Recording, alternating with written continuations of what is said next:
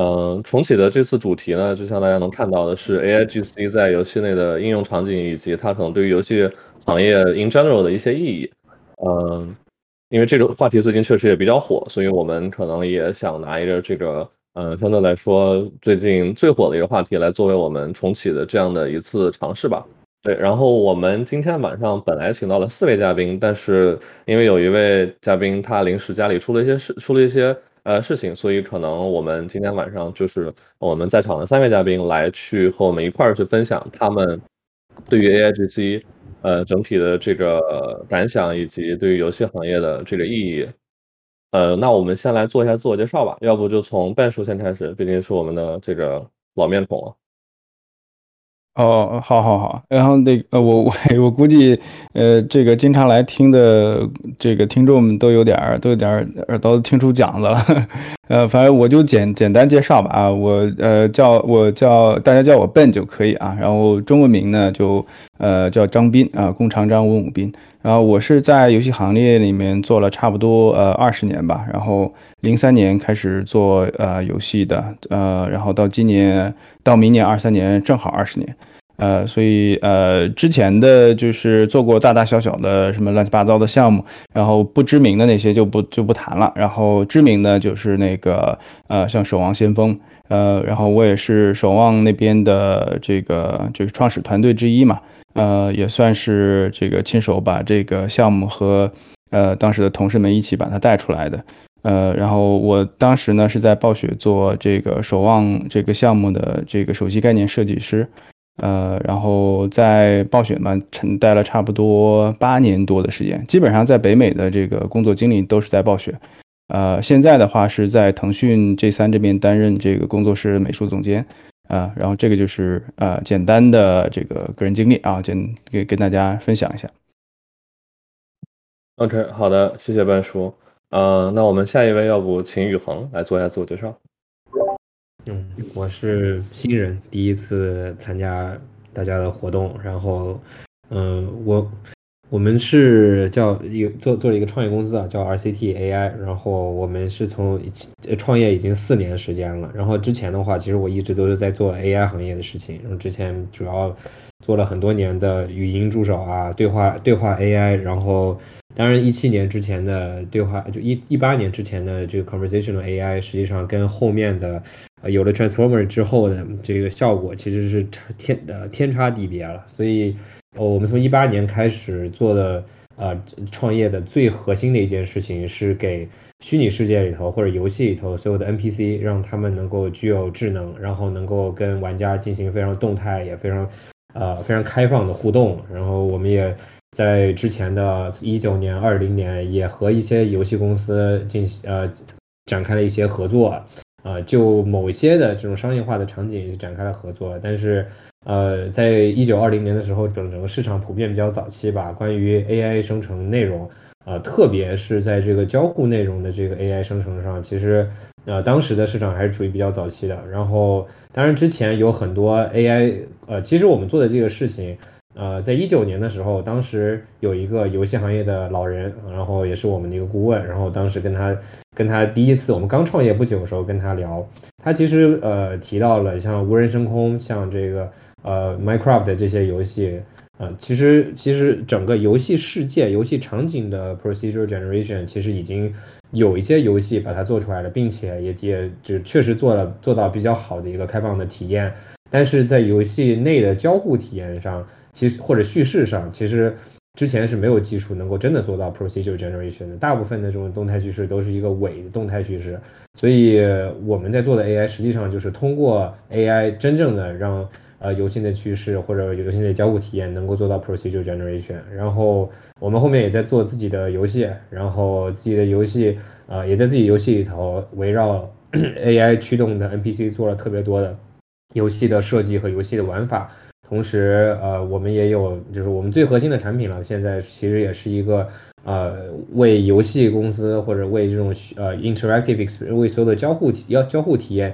提供呃服务的一个平台，让所有的游戏策划、游戏制作人、开发者能够基于这个平台非常快的去创造自己的游戏内的 NPC，然后可以去支撑游戏内的动态趋势。对，所以我觉得 AIGC 这个话题。我们从二零年开始。呃，从一九年开始吧，其实其实就就已经在非做，其实我们做的事情是 A I G C 这个领域里头一个垂直的一个场景。A I G C 其实有非常非常多，你比如说这个游戏场景生成，它也可以叫 A I G C。所以 A I G C 实际上是很广泛的，我们做的是其中的一个垂直的领域，然后只是说可能当时没有那么多人去强调 A I，而是而是会说我是 Procedure Generation，我是算法生成。对，所以我觉得，呃，今天可能我们也聊一聊，就是可能跟游戏行业的这些老人们，我们一起来聊一聊，就是呃，A I G C 在游戏中间的应用，包括从玩家的角度，大家，我也我也希望能够听到，就是可能从玩家的角度，大家觉得，呃，N P C 或者说非常开放的这种动态叙事，在游戏内的体验，到底什么样才是玩家真的喜欢，玩家真的想要的，嗯，非常。啊，对，所以希望能跟大家有很深入的交流。OK，好的，谢谢宇航。对，也期待一会儿呃你带来的分享。呃，我们最后一位呢是毛狼同学。呃，大家好，我是毛狼啊，我的真名叫敖诗阳。然后呢，呃，我这些年其实主要的职业呃都是。都是游戏程序，基本上呃各个方面的呃 gameplay 啊，或者是 AI 还有动画这些方面技术都会做一点。我记得我恰好在这方面应该是属于一个呃属于一个比较传统的一个程序员的呃程序员的呃形象形象吧。对于 AI，我其实只是呃结合最近 AI 发展技术，对它稍微有一点兴趣。对于从底层的算法以及啊它的具体应用情景进行了一些简单了解，所以。AI 这个方面，我应该还算只算是一个新人，可能会发表一些自己对于 A AI 未来的呃一些一些展望吧。OK，好的，呃，也欢迎毛狼来加入我们今天的这个讨论。嗯，在我们开始之前呢，也再次欢迎我们今天的听众。嗯，另外可以跟大家再重申一下，因为我们夜话周乐夜话这个栏目本身就是一个比较 casual 的一个聊天的节目，所以大家如果有听到自己感兴趣的话题，或者说有哪些观点想补充探讨，也欢迎随时举手，然后我就会按照这个先后顺序把大家拉上来，和我们一块儿来进行讨论。对，OK，那话不多说，我们就开始今天这个夜话的正式内容。嗯，其实我觉我个人觉得，可能任何一个话题吧，最开始都是需要给它先下一个定义。那对于 A I G C 来说，它的这个全称肯定大家应该都比较熟悉，就是 A I Generated Content。然后其实之前呢也有，比如说 U G C 是 User Generated Content。那呃，目前在 A I G C 的行业，可能现在我做了一些调研，因为我对对于我来说，这个这个话题本身的本身也也算比较新颖的一个话题吧。就目前来看，可能有三块是这个 A I G C 目前比较主流的商业化的方向，一个是通过 A I 生成文字。一个是通过 AI 做图，还有一个就是 AI GC 的这个底层技术模型开发。然后这一块儿，我想听一下大家，就是对于每一个呃细分的领域，呃，以及刚刚宇恒提到的这个可能在游戏行业细分的这样一个领域，大家各自的看法，或者说对于现在一些 leading player 的理解是有哪些？比如说 AI 生成文字的话，我们的 OpenAI，呃，最近特别火那个 Chat ChatGPT，呃，利利用 AI 做图的话是这个 Stable Diffusion。以及就是 A I G C 的底层就是就是模型开发这三块，看大家有没有什么想探讨以及去分享的一些呃想法和理解。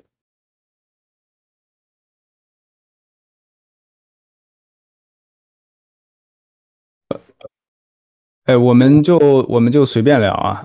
然后呃，刚才那个对，刚才其实我没有呃发表自己。对于这个这个话题的一些观点，其实，呃，这也代表着我自己现在的一个，呃，怎么讲，就是观点吧，就是很很矛盾，呃，就是这个 AI 好像，呃，这个话题呢，特别是在呃创意以及在这个呃设计啊，还有这在这个方面的话，呃，应该是这半年的话来讲的话，是有一个比较突飞突飞猛进的一个发展吧。然后从呃像早期呃我忘了具体是几月份了，然后那个时候最早的这个呃这个 text to image 那个 model，然后放出来之后，特别是呃，有很多人就是开始玩家来去呃，就是玩这套东西嘛。然后像最早比较火的那几个模型，像 DALL-E 啊，然后后来慢慢就呃越来越多。然后从这个呃这个呃这个呃，你前一段比较火那个叫什么来着？嗯，应该是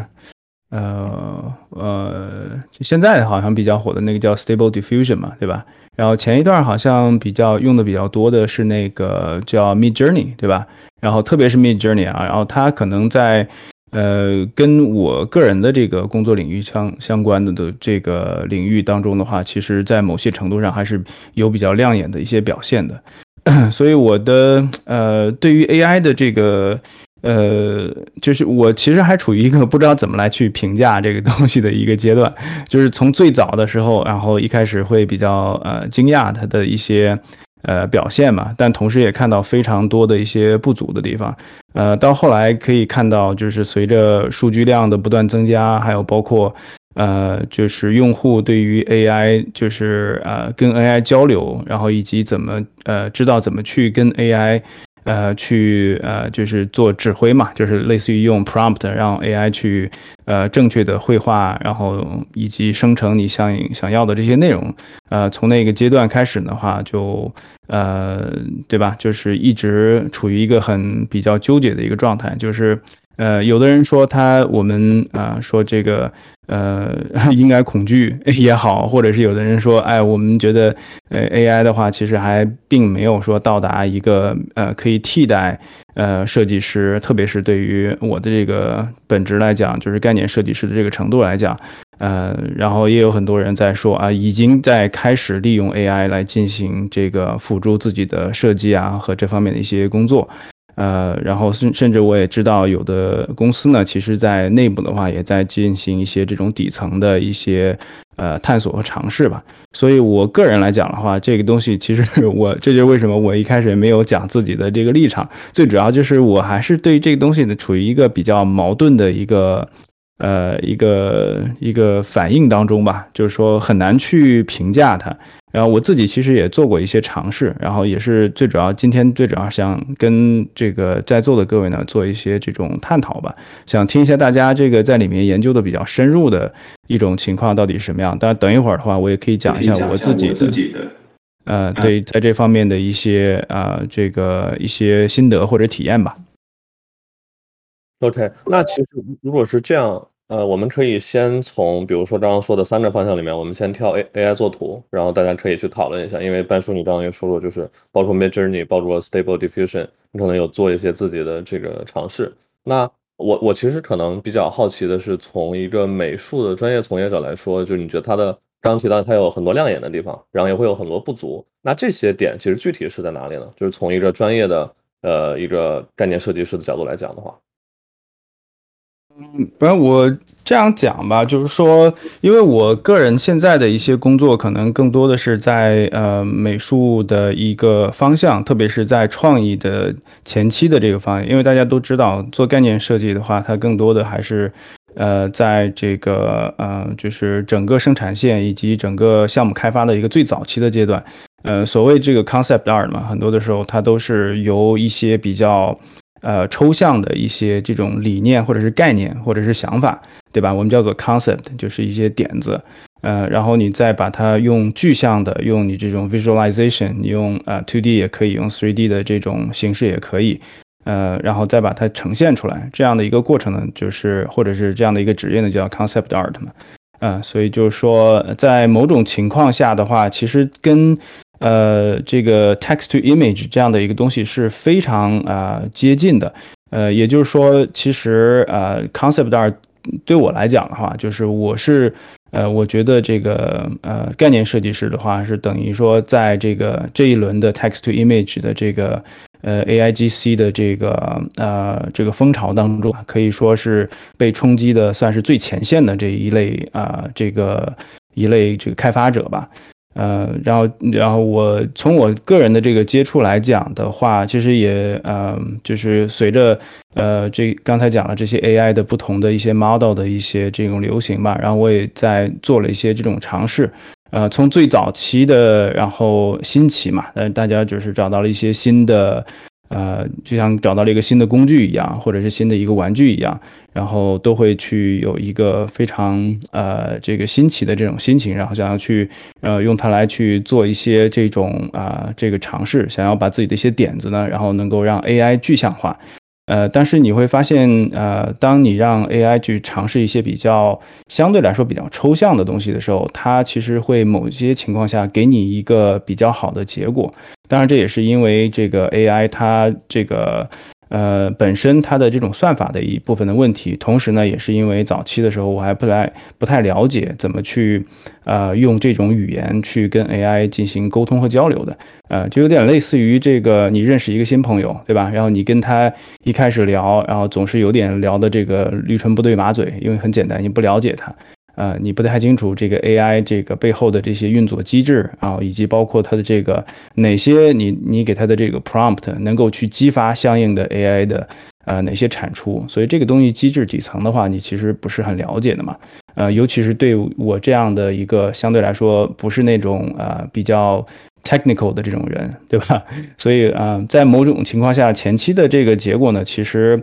是比较比较这个 frustration 的，就是。呃，我会很快的从一个比较新奇的状态，然后立马跌入一个，啊，就是说，哎，就感觉这个东西也就那样，对吧？但后来慢慢的就会随着有一些这种对于 AI 的一些更多的了解，你包括有很多用户，他其实，呃，这个随着一些这种经验的一些积累，他其实能够让 AI 就是说生成一些很，呃，很不错的一些完成度很高的一些这个作品或者是设计啊。呃，所以呢，就是呃，你包括你也可以从他们完成的这些作品当中提取相应的一些 prompt 的这种字符，然后从这里面的话，你可以学到哦，他们是这样去跟 AI 进行这种沟通的。呃，所以也就在那个阶段的话，然后我也接触到了，你像呃，除了这个这些 AI model 之外呢，它其实还有一类的这种附加的这种产品，叫做。呃，就是那个 Prompt Mania，对吧？就是呃，Prompt Mania 应该只是这一类的呃 App 当中的其中的一个。也就是说，它其实可以把 AI 的这些 Prompt 相关的这种词缀，然后给你归类也好，给你做成相应的一些比较呃 user friendly 的这种界面也好。这样的话，对于很多的这种用户，特别是浅层用户啊，然后它的易用性就大大增加。然后也就在那个阶段之后呢，然后整个。呃，我感觉整个 AI 的 generate content 的这个质量也好，还是它的一些，呃，就是前面我讲的这个准确性来讲的话，就是是直接飞上了一个很高的一个台阶的，啊，然后我我我先讲到这边吧，然后那个其实等会儿我呃还可以继续再讲，但是也也想听一下这个其他的呃嘉宾的对于这方面的一些想法。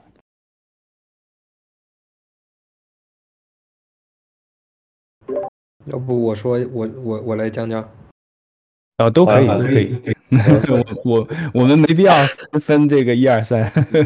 刚刚才刚才白叔讲讲的挺其实挺详细的了，关于 prompt 的这个这个事情，其实确实是现在呃，其实无论是 text image，就是任何基于 transformer 的 generative AI，它的本质上都是在于。呃，因为它它本质上是在于一个 token 序列嘛，就相当于你得先给它一个前置的序列，然后它去帮你预测后面的序列是什么，然后找到它它在之当前的模型和当前你给它的 prompt 下最最符合概率的那一个结果，然后不断的往下把这个序列给填充填充好。它这个所以呃 prompt 的这个事情其实就挺 tricky 的，因为这个 prompt 这个设这个它的这个设定的存在。就导致，呃，一，当你有一个非常确定的目标的时候，你很难去，呃，找到，因为因为这个东西是一个，就它是背后是一个概率，就是你你不知道它这个，而且 transformer 是个黑盒，就是这也是目前所有的 generative AI 或者 AIGC 的一个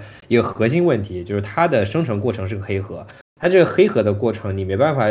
你除非把这个模型的这个一千多亿的参数全拆开了，然后你就能知道哦，它是怎么样把你这个 token，就是你给它的前面的 prompt，它怎么算出来？第二下一个是这个，下一个是这个，它怎么把一个一个图片的每一个区域、每个像素都都给预测出来的？但你没有办法把这个一千多亿的参数都给打开，把这个参数之间的这个联系、这个这个就是向量全全部都给解释出来。所以导致因为有这个黑盒，就导致当你有一个非常明确的想法的时候，比如说我就是想生成一个，呃，这个这个长得像。呃，就是长得什么大胡子，然后浓浓眉，然后眼睛要小一点，鼻子要高一点，然后这个是一个呃什么秦始皇的这个呃形象，然后他又要穿什么样的衣服，他又在一个什么样的这个宫殿里，这个宫殿要长什么样？就是当你有个非常具象的想法的时候，他很难去帮你把这东西生成出来，因为它这东西是黑盒，是个概率。那除非你这个 prompt 是非常非常巧妙，你调到了一个真的能够把你所想的东西、所想的这个强场景或者这个物体给生成出来的，但这个过程就就是那还不如你自己去把这个东西给画出来。所以呃，往往就是在当你有非常呃非常模糊、非常 general 的一个想法的时候，然后你可以让他去呃，就是让概率去帮帮你决定这个东西。比如我就想要一个秦始皇，然后概率去帮你决定他所想的秦始皇是什么样的。然后我会觉得，哎，这个东西好像是有有价。所以所以目前来说吧，就是。它呃，像 Mid Journey 和 Stable Diffusion 这这一类的产品，大部分的使用场景是在于玩儿，就它这个玩具，就是让让玩家觉得，哎，这个挺新奇的。然后，比如说 Mid Journey，它的初衷，它是从这个，就是它是它是 Stable Diffusion 的另外一个分支出来的嘛。然后，呃，它的初衷就是做梦。就是相当于我我让 AI 去帮我做梦，然后我我有一个梦境，我这个梦境昨天梦了，好像是一个什么呃我在悬崖上被人追，然后哎前面是万丈深渊，我现在怎么办？然后哎我我就想把这个梦境给复现出来，那这个时候它可以帮你把梦境画出来，所以就它不是一个特别具象的功能性的场景，它不是一个呃在某一个无论是游戏还是哪一个工作流程里头，真的能够去替代掉一个。一个一个呃步骤的，就是它有明确的输入，呃输这个这个怎么说呢？就是输入和产出，这个产出是能够呃替代掉你原先的工作流程中间的某一个这个呃某某一个工序的。这个目前来说还是比较困难的，所以更多的还是在就是前期的这种创意上，或者就是还是处于一个探索阶段吧，就大家在玩在整活，看谁能够把这个活整得更好。所以因为我们。有自己也玩这个东西，然后也会让这个 NPC，让这些虚拟人，他有的时候他所设想的这个场景，他自己脑海里的画面，我们想把它具象出来。但是很多时候，当我们有一个明确的想法的时候，他其实很难跟我们的，就是因为我脑海里头已经有张图片了，他那个是他他的这个思维逻辑又跟我不一样，所以他很难生成跟我想想法一样。所以我觉得。我不确定啊，就是如果跟呃，就是游戏美术的这个配合，我觉得可能在 concept art 这这一个环节可能会有一些辅助作用。但是如果真的涉及到美术素材的生成，因为有一些我听我听到有一些游戏行业的人在讲，就是用这个呃，就就这个 stable diffusion 类似的这种模型，然后然后想要去替代游戏素材的生成，把游戏内的一些贴图。然后游戏内的，比如说这个呃各种各样的这个人物形象，或者说甚至是因为因为除了这个就 Stable Diffusion，它现在是 Text to Image 嘛，但是谷歌包括 Face 包括 Meta，他们其实也有在做一些就是呃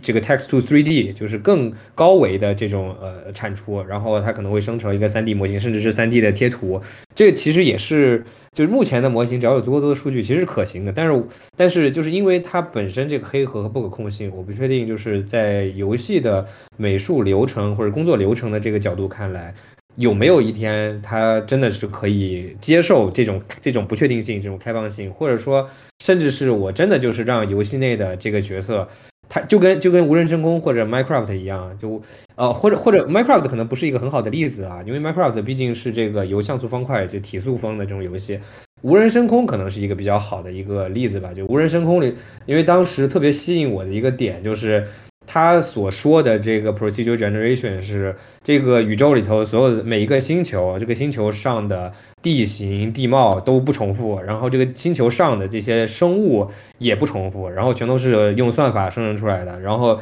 有可能是什么呃牛头马身，什么这个鸵鸟头，然后马身，就是各种各样奇奇奇怪的生物，有些有些生成出来动物甚至很丑，甚至就是非常的不符合逻辑，但是他所强调的这个是。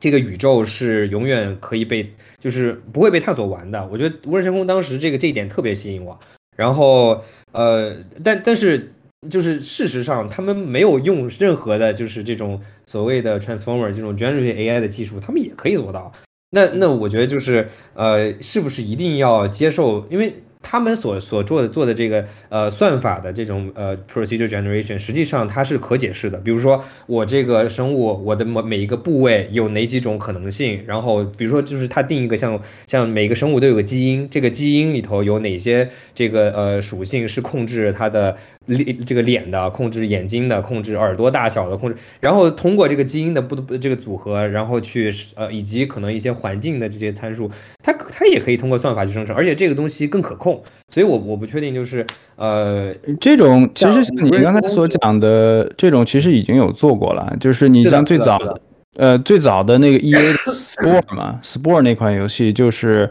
呃虽然它不是。对它虽然它有可能不是呃，就是没有我我不太清楚它有没有 AI 这方面的一些这个加入嘛，但是它肯定是用了一些这种 procedural 啊，或者是这种 random random randomization 的这方面的一些这种技术。传统游戏行业来说，这些都是 AI，对吧？就是人工编写的智能，其实他们都泛这个呃泛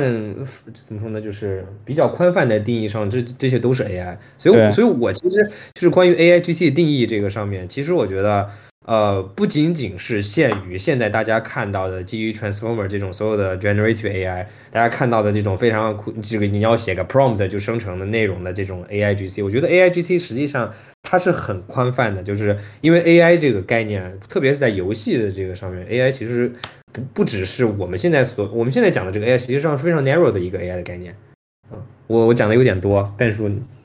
没有没有没有，对，就是说，其实呃，我刚才其实最想要讲的一个核心的一个问题呢，就是说，呃，当然就是我们话题的有时候，呃，就是因为刚才讲了嘛，AI 这个东西呢，其实还是蛮广泛的，但是就是呃，我的这个我讲的这个东西呢，可能还是更局限于，就只是 text to image，然后特别是对于这个呃早期的一些这个你想有你有些想法，想要让 AI 的辅助你来进行设计，呃，尤其是对于 concept。或者是对于这个呃，你任何的这种。two D 的这个或者是 three D 的这个 image 的这方面的一些 generation，然后你你是做呃这个插图也行，你是做头像也可以，你是做什么图标也行，对吧？你甚至可以用来去产出一些二 D 的呃一些这种图素，然后用来，因为很多二 D 的游戏其实某种情况下它不用涉及到那么多的这个 pipeline 嘛，然后你这个如果你可以 text image，或者是通过一些这种 AI generated 这种 content 的形式。的话可以，呃，某种情况下有可能，呃，当然，其实刚才我也就讲了一个问题，就是说，你包括这个，呃，Skada 这个同学也讲，哎，我叫你，我怎么来叫你？哦，呃，你应该叫他宇恒就好了，啊，叫宇恒是吧？对，啊，对，因为 因为都是第一次那个认识，然后有时候我这个人记名字记得。呃，记得非常不清楚，有时候我不行了，我就直接叫你的这个 ID 就行。对，然后就是我觉得还是属属于，呃，特别是我就先集中讲这个 text to image 啊，特别是你像 Stable Diffusion 啊，或者是这个。呃，这个这个这个 Mid Journey 啊，类似于这样的一些这个 AI model 也好，呃，就是说它其实现在更呃比较呃，就是就是它就就像刚才这位同学讲的，就是说它其实还是更多的是属于一个放开。呃，就是散养的这样的一个阶段，就是啊，你如果就像就像你家里养了一只啊，这个这个什么鸡也好，就放在院子里面，然后你就隔天隔隔三差五你看看它，哦，今天掉了这个虫子，然后明天飞到了房檐上，对吧？就是这种是不太可控的这种，然后这个对于整个行业来讲，其实我觉得并没有什么太多的一些意义，嗯，有的可能只是一种所谓这种话题性。呃，然后嗯，但这个反正我不太清楚以后的话，它的这个发展的一个一个动态。但至少从我个人对呃这个这些 AI model 的一些理解，还有包括我的一些试用的情况来讲的话，呃，其实我觉得呃更多的这个 AI 开发者如果想要然后把这个东西来去做这种应用的话，其实还是应该在这个 translation，在这个人机接口。这方面的话，更去多下一些功夫。呃，其实在我看来啊，这些 AI model 的话，就是它缺的就是这个比较友好的，或者是这种呃真正的可用的这种人机接口。呃，如果我们刚才所讲的这些 prompt 这些词缀也好，或者是这些东西，或者是权重啊，或者这方面的一些东西。就现在来讲的话，我们我接触的现在所有的这些这个人机接口，其实都非常的不友好啊。某些情况下，如果能有一个开发团队，它可以。把相关的这些东西的话，能够更友好的去给开发出来的话，也许我们这个以后可以这个 text to image 这样东西，它可以正儿八经的进入这样的一个呃商业化或者实用的一个阶段。但也像刚才这个 Scada 说的，就是呃有可能这个开发这个东西的一个。呃，一个一个工作也好，或者是他的一些呃这个研发这个呃这个精投入的这个精力也好，就是呃其实某些情况下就过大了，对吧？呃，就有点类似于你为了想要去造一个啊铺一条路，然后你就要先要去造一个铺路车一样，对吧？啊，但是你后来发现，就是你铺了这条路上，有可能你原来不是想要五米，你有可能要变成十米。然后你后来你从这个柏油路，你想盖呃变变成什么水泥路，对吧？然后就有的时候就感觉好像是你为了呃。为了造为了造这条路，然后你要 就开发好多种不同的东西，但其实你造这些车的，呃，造这些造路车的这个同时的这些精力和投入呢，也许比你开发本身软件和这个相应的这个产品的话，呃，还要更昂贵啊。所以这个是我对于这一部分的这一些粗浅的这个见解，就是。对，我觉得反正就是第一个东西的话，可能就是还是在这个呃 user interface 这个部分。然后另外的话，可能我觉得啊，就是呃，就是呃，能阻阻碍这个东西真正的进入使用的，还是一个呃正儿八经的这个属于啊这个怎么讲，就是。呃，就是法律这方面的一些问题，特别是版权这方面的一些问题。如果这两个方面的问题啊没有得到突破性的一些解决的话，那么其实 AI 其实就像刚才讲的，就是宇航讲的，就是还是处在一个整活的阶段。嗯，那这样其实听上去，对于就是尤其 text to image 这个事情，可能它在整个这工作流上和概念设计这个事情本身是有一些重合的，但是因为。呃，就是一些限制，包括张宇恒说的这个黑盒问题，可能他更多只能说在一个比较宽泛的方向给大家提供一些额外的一些想法，或者说去做一些落地。但真正的这个就是商业化，或者说真的要进入产业内去做一些比较实际的事情，可能还是目前还没有到那个阶段。现在听上去是这样。呃，现在现在肯定还没有到，但是呃，其实我看了最近看了很多一些呃别的一些这个 AI 工程师嘛，或者他们写的一些论文，呃，然后尤其是一些很多细分化领域的一些这个。呃，这个 A A 这个 E A I generated image 啊，甚至还有这个，其实我在某种情况下，我认为啊，对于这个整个呃，特别是设计行业，然后呃，与其说 text to image，然后会对这个行业产生冲击，还不如说 image to image 会这个呃产生的冲击可能会更大一些。呃，你像这个我最近读到的一些这个论文，然后还包括他们自己做的一些这个展示也好，呃，都是那种呃，就是基于 image 的这种情况下，也就是说你 feed 一些呃原始的图素给这个 AI，然后呢，你呃会用一些这种 text prompt，然后给 AI 一些这种指令，然后打个比方，我现在给 Albert 呃拍了一张正面照，对吧？然后我 feed 这张呃图给 AI 之后呢，但是我说我现在想要一个斜视四十五度角的这个视角，然后我想要改变一下你的年龄，我想要改变一下你的这个呃妆容，对吧？然后我想要改变一下你的这个皮肤的一个效果，然后光照等等等等吧。就是说，类似于这样的，其实我在我觉得啊，在某种情况下，对于。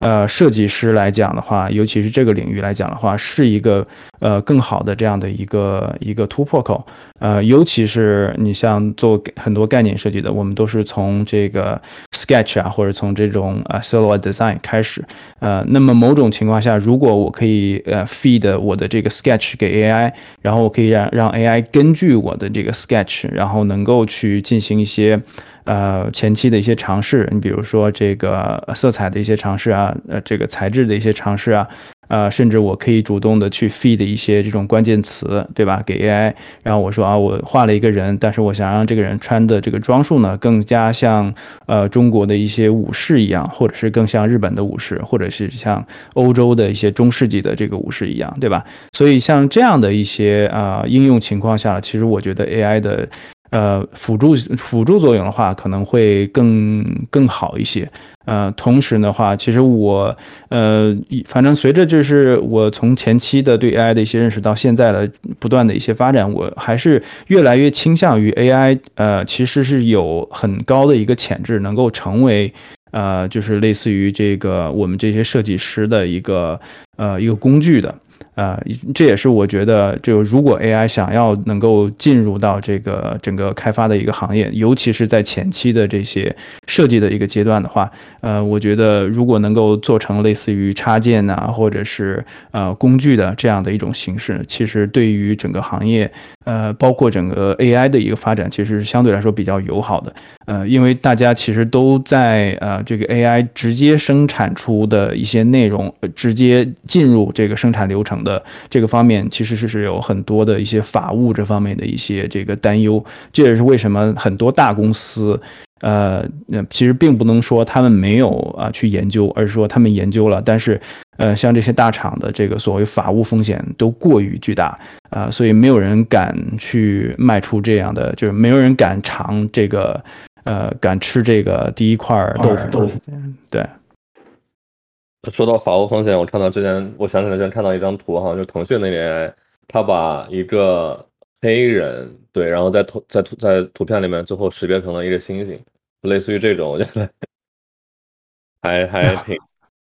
啊，这个我我不，这个我就不能做做任何的评评论了。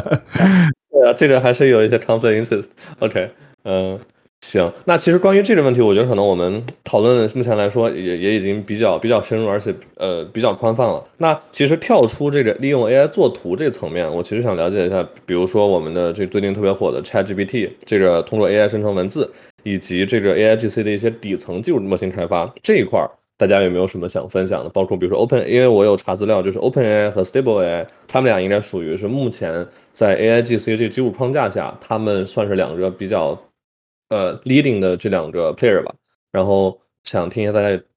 呃，对于这块有没有什么想想分享的和大家，然后看看毛狼同学同学呃有没有想想这个和大家分享的一些想法。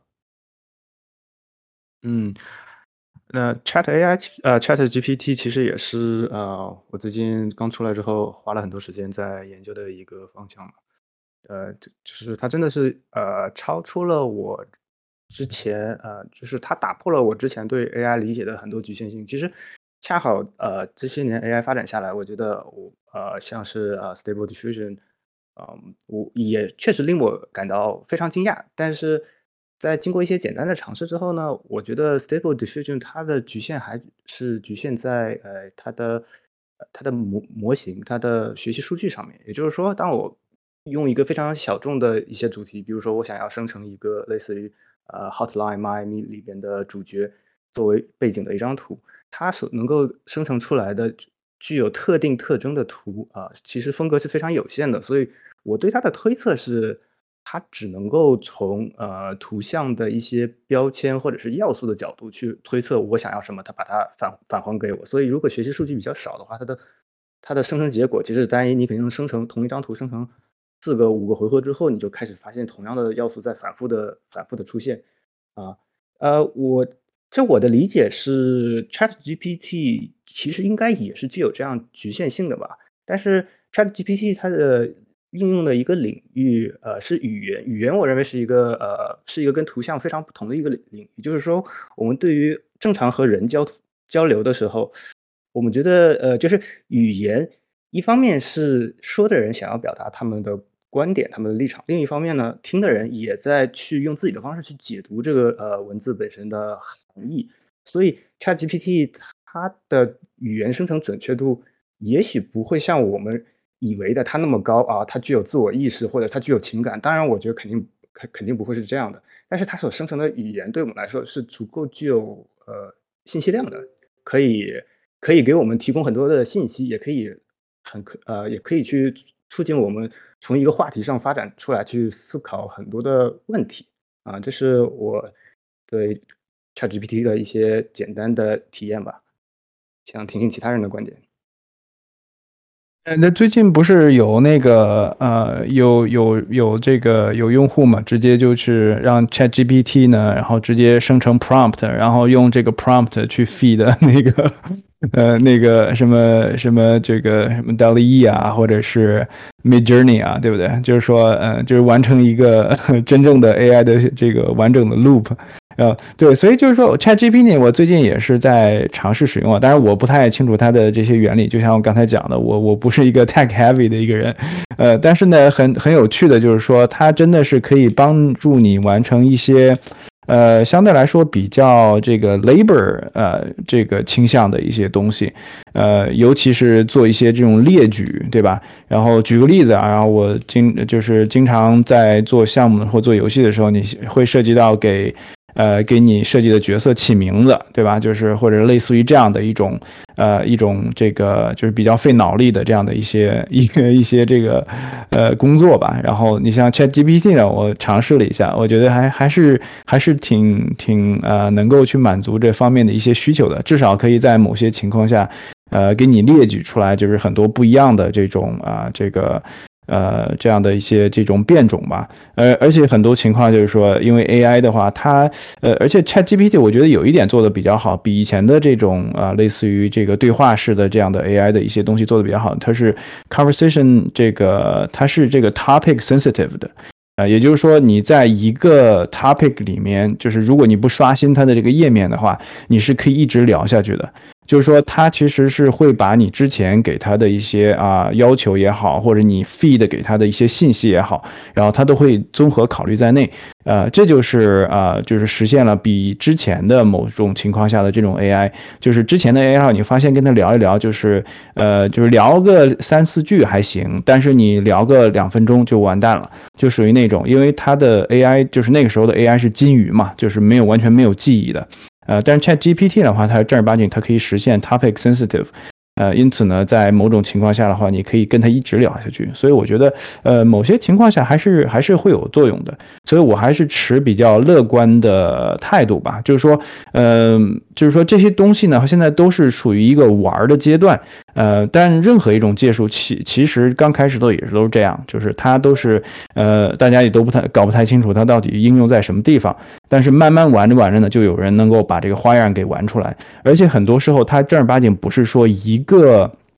呃，AI model 可以去完成你的一些工作流，或者是做一些这种 labor 的 intensive 的这些环节的一些替代。正儿八经的，它是好多个不同的 AI 的一些这个组合啊。嗯，举个例子，你比如说，你可以让 ChatGPT 帮你去列举一些啊这个词缀，然后你可以用它列举的这些词缀呢，然后再 feed 给这个 text to image。同时呢，你可以自己再去做一些前期的开发，呃，你可以自己呃做一些这。这个这个这个 rough concept 啊，或者是 sketch 啊，对吧？然后你在这个你再利用 image to image 这种方式的话，然后再去加入到前面你所所用的这些所有的信息，呃，因此呢，就是说其实可以有很多的不同的玩法。我也见到有很多人玩出来很多呃比较有趣的这种呃东西，但最主要的问题就在于还是刚才就是用户界面的话实在是太过于繁杂了，就是你在这些东西里面周游来周。游去的这个时间，很多时候你的呃你自己想要的这个设计呢，其实你按照正常的工作流程就已经做出来了。所以我觉得这个正儿八经想要把这个体验给做好的话，还是在这个呃 user interface 以及前端的这个部分。然后哎，如果能够更开放，然后更加的去友好的面向这个用户的话，特别是专业用户，那我觉得这个 AI 正儿八经是可以呃到了那个时候可以算是起飞了。其实，其实关于这个 text to image 这个或者这这个方向吧，有另外一家公司叫做 Runway。Runway 这家 Runway 的创始人跟 Stability AI 的 CEO，他们其实当时是同一个课题组的，他们就是是几个一起搞这个 diffusion model 的，呃，就发第一篇 diffusion 的这个论文的这个这个呃同一个导师的，然后他们走了不同的方向。Runway 他们他们那个方向就是其实是做了一个更易用的一个。呃，前端，然后让设计师，让他主要他们，但他们主要不是在 concept art。如果你们去看的话，他们主要在视频制作上。然后他主要就相当于他想要做一个集成了。呃，这个 text image 这一类技术的一个 Adobe 或者是一个这个叫什么来着？呃，这个 AE，然后它其实集成在视频制作里头，就相当于是它只是一个工具。那你你比如说，我现在在视频制作里头，我在这个地方我想要有一个什么什么东西，然后我它就会我我只要在这个区域把这个区域给圈定出来，然后我让它在这个地方去生成出来一个。非常非常，就比如说一个小浣熊，我要在这儿有只小浣熊，它就能帮我生成出来，我就不需要再去做这只小浣熊。所以就是其实其实呃，Stability AI 它走的一个方向是基础设施，就其实它跟 Open AI 走的方向是一样的。Stability AI 当时融了一亿美金之后，他们不是开了一个发布会嘛？那个发布会上，那个 Stability AI 的那个 CEO 他就。他就就非常狂，他就说他要做下一个 Open AI，或者他要做 Text to Image 的这个领域的 Open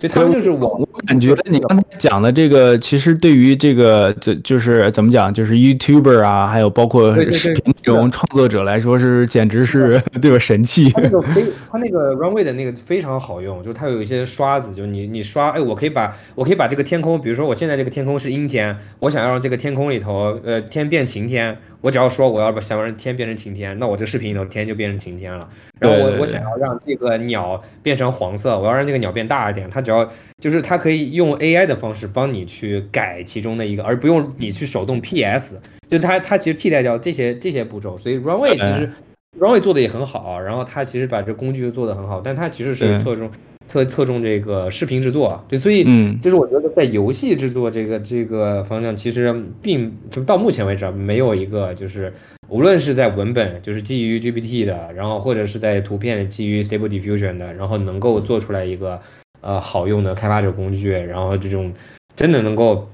真的能够产生价值的。然后呃，像 Chat GPT，它本质上是一个 GPT 模型的一个 showcase。就是其实其实 OpenAI 的重心和 OpenAI，我它就是因为我们之前也跟 OpenAI 的人聊过，就是他们其实呃他们之前也做过游戏，他们做过这个 Dota 的这个 AI，但是他们其实做所有的这些东西都是一个 PR，都是一个非常就就是 OpenAI 他们的人呃这个说他们在 PR 上没有花一分钱。就是这是一个非常有非常神奇的公司，他们没有花一分钱 PR，但实际上他们做了非常非常成功的 PR。比如说他们这个打 DOTA 这个这个 AI 把人类战队打败了，然后他们做 ChatGPT 这个，它就是最成功的这个 PR。它 PR 的这个核心就是为了它背后的 GPT 的这个基础设施。这个 GPT 是是一个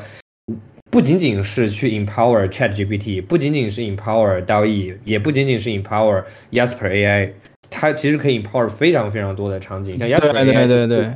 对，我我觉得，我觉得你这个说到这个正点上了。其实就是说，呃，现在其实我们现在这个我们所谓这些玩具嘛，这些 AI 玩具，然后大家就玩的不亦乐乎的这些东西，呃，某种程度上呢，其实是在给这些这个底这个大公司正儿八经的，就是经营这个研发这个 AI 这些公司的话，就是提供非常非常重要的一个东西呢，就是用户数据，就是呃，等于等于说我们实际上是在帮他们改善他们的这个产品。呃，然后，而且某种情况下，我们还要付费去帮他们做这种改善。对，因为这个很简单，为什么你像这个呃，让我举个简单的例子啊，像这个 d 呃 stable 呃不是 stable diffusion，就是那个呃包括 stable diffusion 在内了，就是你像这个很多这种 text to image。这些 AI 的 model，它刚出来的时候，呃，其实它的不管是从准确率也好，还是完成的一些精度也好，还是呃这个呃对于这方面的一些这个对吧，就是产出的一些实际的一个效果来讲，都不是很理想。但是你经过呃一个月两个月之后，你就会发现他们会有一个非常质的这种提高。然后举举个其中最简单的例子，你像一开始这些 AI model 对于这个。呃，人物人类的这个面部的一些这个生理解剖结构，还有以及包括手的这个部分的一些这个刻画，都是非常的就是不太行。但是现在的话，其实很多的 AI model 里面都专门有一项，你就直接可以去呃，然后去 prompt 这个 AI 说啊，注意这个手的呃这个造型以及这个面部的造型等等。实际上就是说，等于说这个东西的话，都是通过用户不断的去帮他们去呃订正，就是啊，你这样 generate，你这个 seed 是。不 OK 的，你这样的东西是不 OK 的。然后我们帮他筛选了很多东西，同时呢，我还要再付费给他们，你懂吗？是的，是的，是的。所以这个其实呃，因为 OpenAI 他们应该在下个月，他们预计是下个月他们就要发布 GPT 四了。我们反正从各种渠道或者他们自己微软内部的人都，就是应该这两周他们拿到 GPT 四的这个呃 access 的人都都说 GPT 四这个表现或者就是 Chat GPT 实际上它只是一个 AI 助手，GPT 四才是一个真正的就是基础的语言模型，这个语言模型比 GPT 三的表现要好，他们的。就是我听到的比较夸张，它就是好几百倍，就是会会真的会特别的符合逻辑，然后然后懂得特别特别多，然后而且它的模型大小其实，呃，的模型模型也会很大了，所以我觉得 GPT 四出来，其实所以我从我的角度看来，G Chat GPT 实际上是为了 GPT 四的发布一个最好的一个大众的 PR，因为它让非常多的普通用户，就甚至是行业外的圈子外的人，他们都。都意识到，就是 Transformer 或者 GPT 现在的效果，呃，ChatGPT 是 based on GPT 三点五的，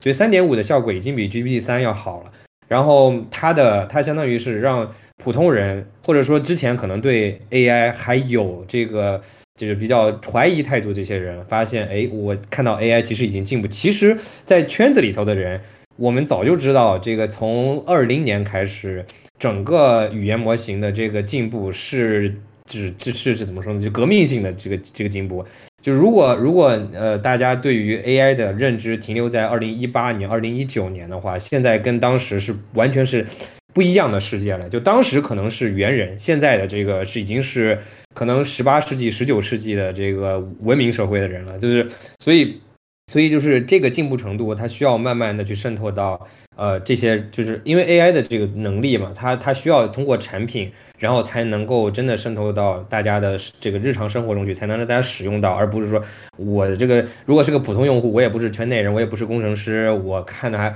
我我我凭什么要去玩 GPT 三？而且 GPT 三它是一个 To B 的，它是一个就只有你作为公司或者是研究，就是你比如我是博士生，我是做这个方向的研究，我才能申请这个 Access，然后他才能够获得这个邀请，而不是所有人都可以。ChatGPT 是所有人都可以去玩它，免费的，所以所以 GPT 四我。可能可能带来的一个颠覆可能是更大的，它呃给各行各业，甚至是对于游戏啊，我觉得就这个回到回到话题了，就是我觉得 GPT 四的这个发布可能对于游戏行业会带来一个，因为 Chat GPT 已经让大家感受到了，就是对话或者说这个上下，比如说你们会觉得。呃，这个 ChatGPT 让让你们意识到，哎，这个 AI 其实它是有记忆的，它是能够跟我有这个上下文。其实 Transformer 的这个这个框架，它本身就已经可以做到。因为之前在一七一八年的时候，整个对话 conversation 的 AI 去实现记忆，其实是或者多轮对话是一个非常笨的方式去实现，就你必须把就必须实现知识图谱，必须去为它实现一套记忆。但是 Transformer 这个模型，它的记忆其实是记在这个模型里的，就相当于我所给它，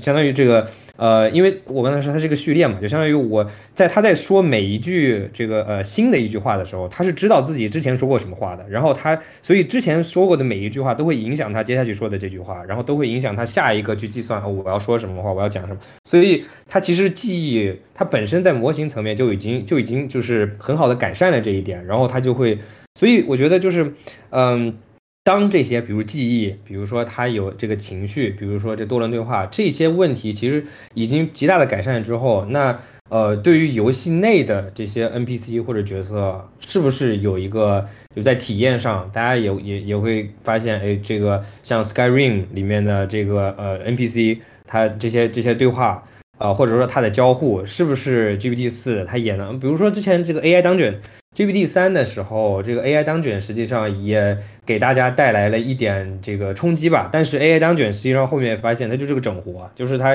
因为 GPT 三的效果其实并没有现在三点五或者四可能接下来四可能会这么好。所以当时最开始它是二基于二做的，然后后来 AI 当卷这个在 GPT 三出来之后，它又做了 AI 当卷二。但 AI 当卷实际上给大家感受到一个，哎，这个像这个 DND 就是龙与地下城这类的这种，呃，这个 R 叫什么 TRPG 或者是这种，呃呃这种，呃怎么说呢？这种 roguelike 游戏，文就文字 MUD 嘛，对，可以帮我 MUD。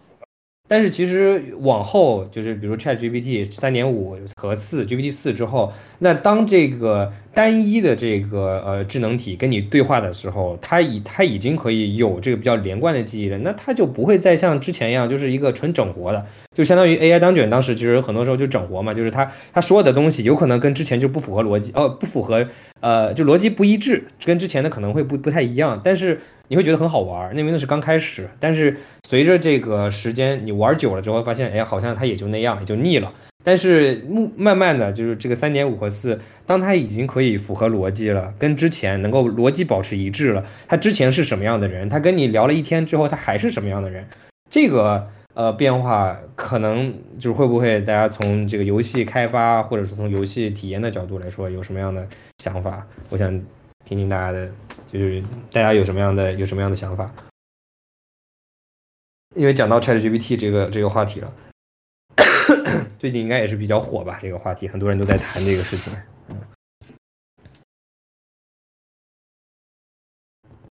呃，我觉得想要谈就是 AI 对于游戏这个领域到底有什么帮助？首先，第一件事情，我们应该去，我们应该去去呃思考一下，就是我们现在到目前为止，我们只有玩过的游戏。它所真正需要的是一种完全自由、完全开放、完全开放、完全响应式的模式。呃，这样的作品，呃，就是它是不是真的真正有市场？因为以我自己作为一个开发者角角度来讲，游戏往往有的时候它的它的类型可能可能是叙事剧情主导向的，也有可能是一些 RPG 以随机事件主导向。就是玩家在玩一个买到一个游戏的时候，他他的这些呃。四十六十个小时的时间，他去在探索的其实是这个呃这个游戏体验给他带来的一个一个边界感吧。就是说，你会尝试去跟一个 NPC 说话，假如说他有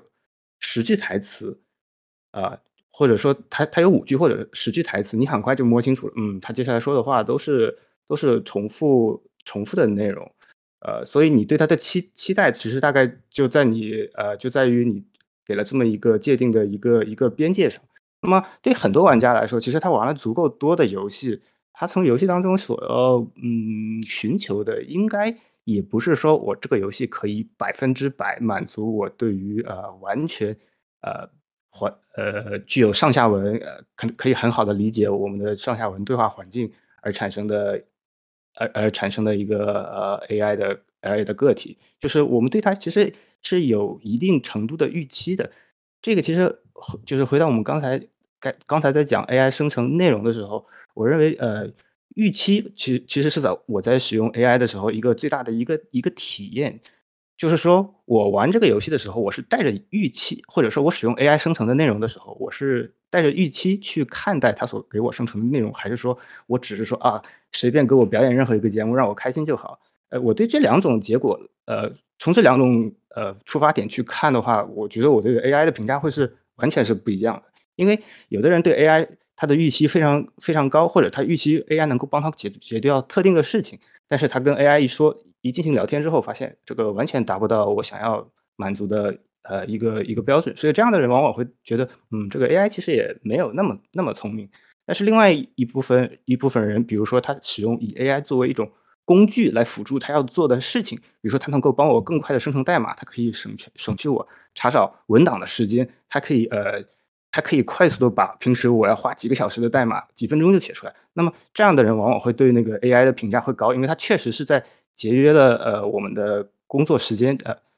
给我们提供一个更加舒适的一个呃，就是开发流程上的一个一个体验吧。所以，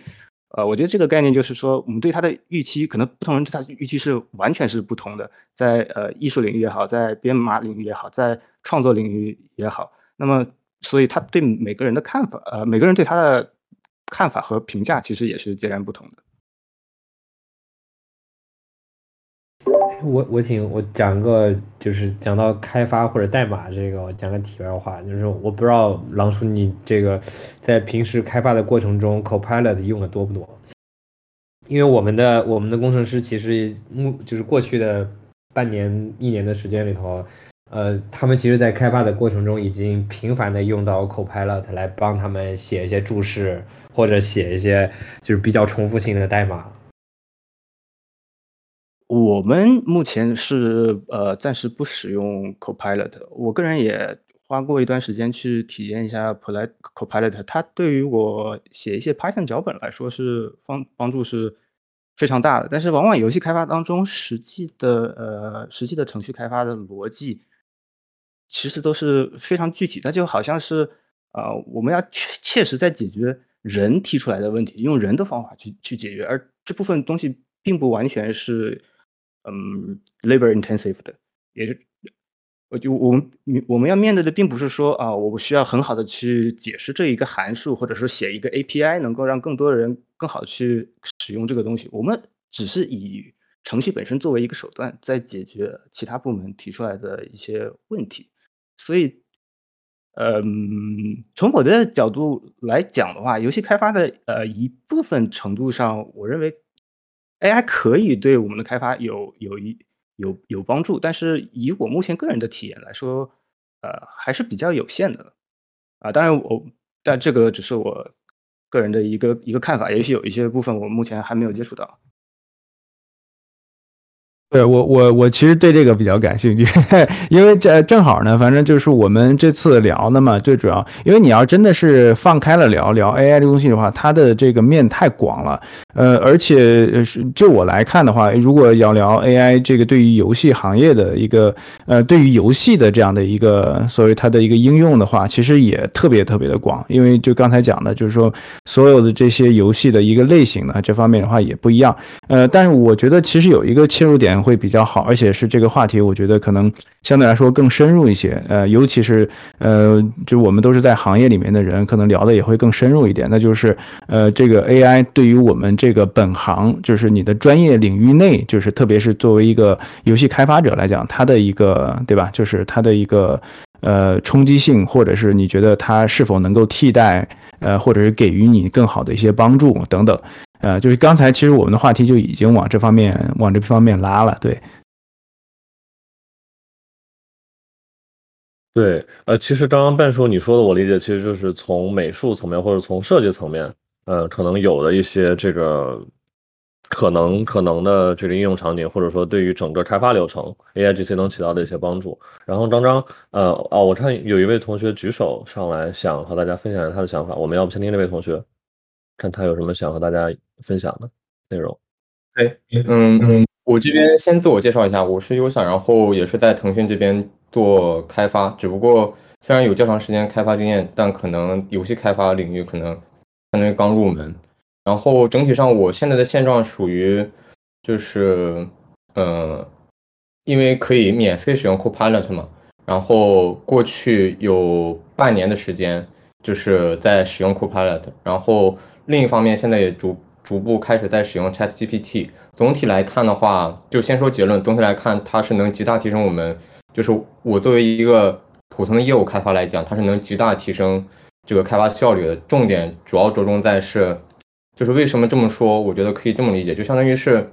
大作为一个大项目中的一个小虾米开发，然后我其实只有百分之二十的时间是真正在开发一些比较非常重要的，就是那种重复性很低的代码。然后其余百分之八十的时间会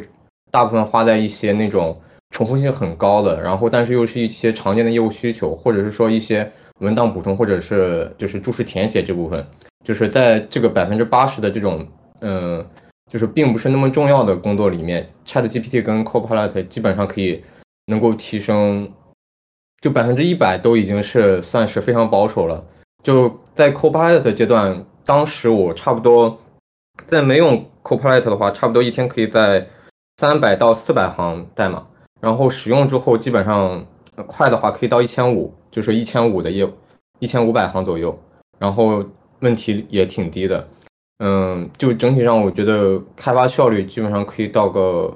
百分之一百五，而且代码质量也是能上再进一步，就是有一些层级。当然，我这里肯定是不仅仅是使用 Copilot 这个工具，是使用一系列的自动化工具，就相当于。嗯，就是，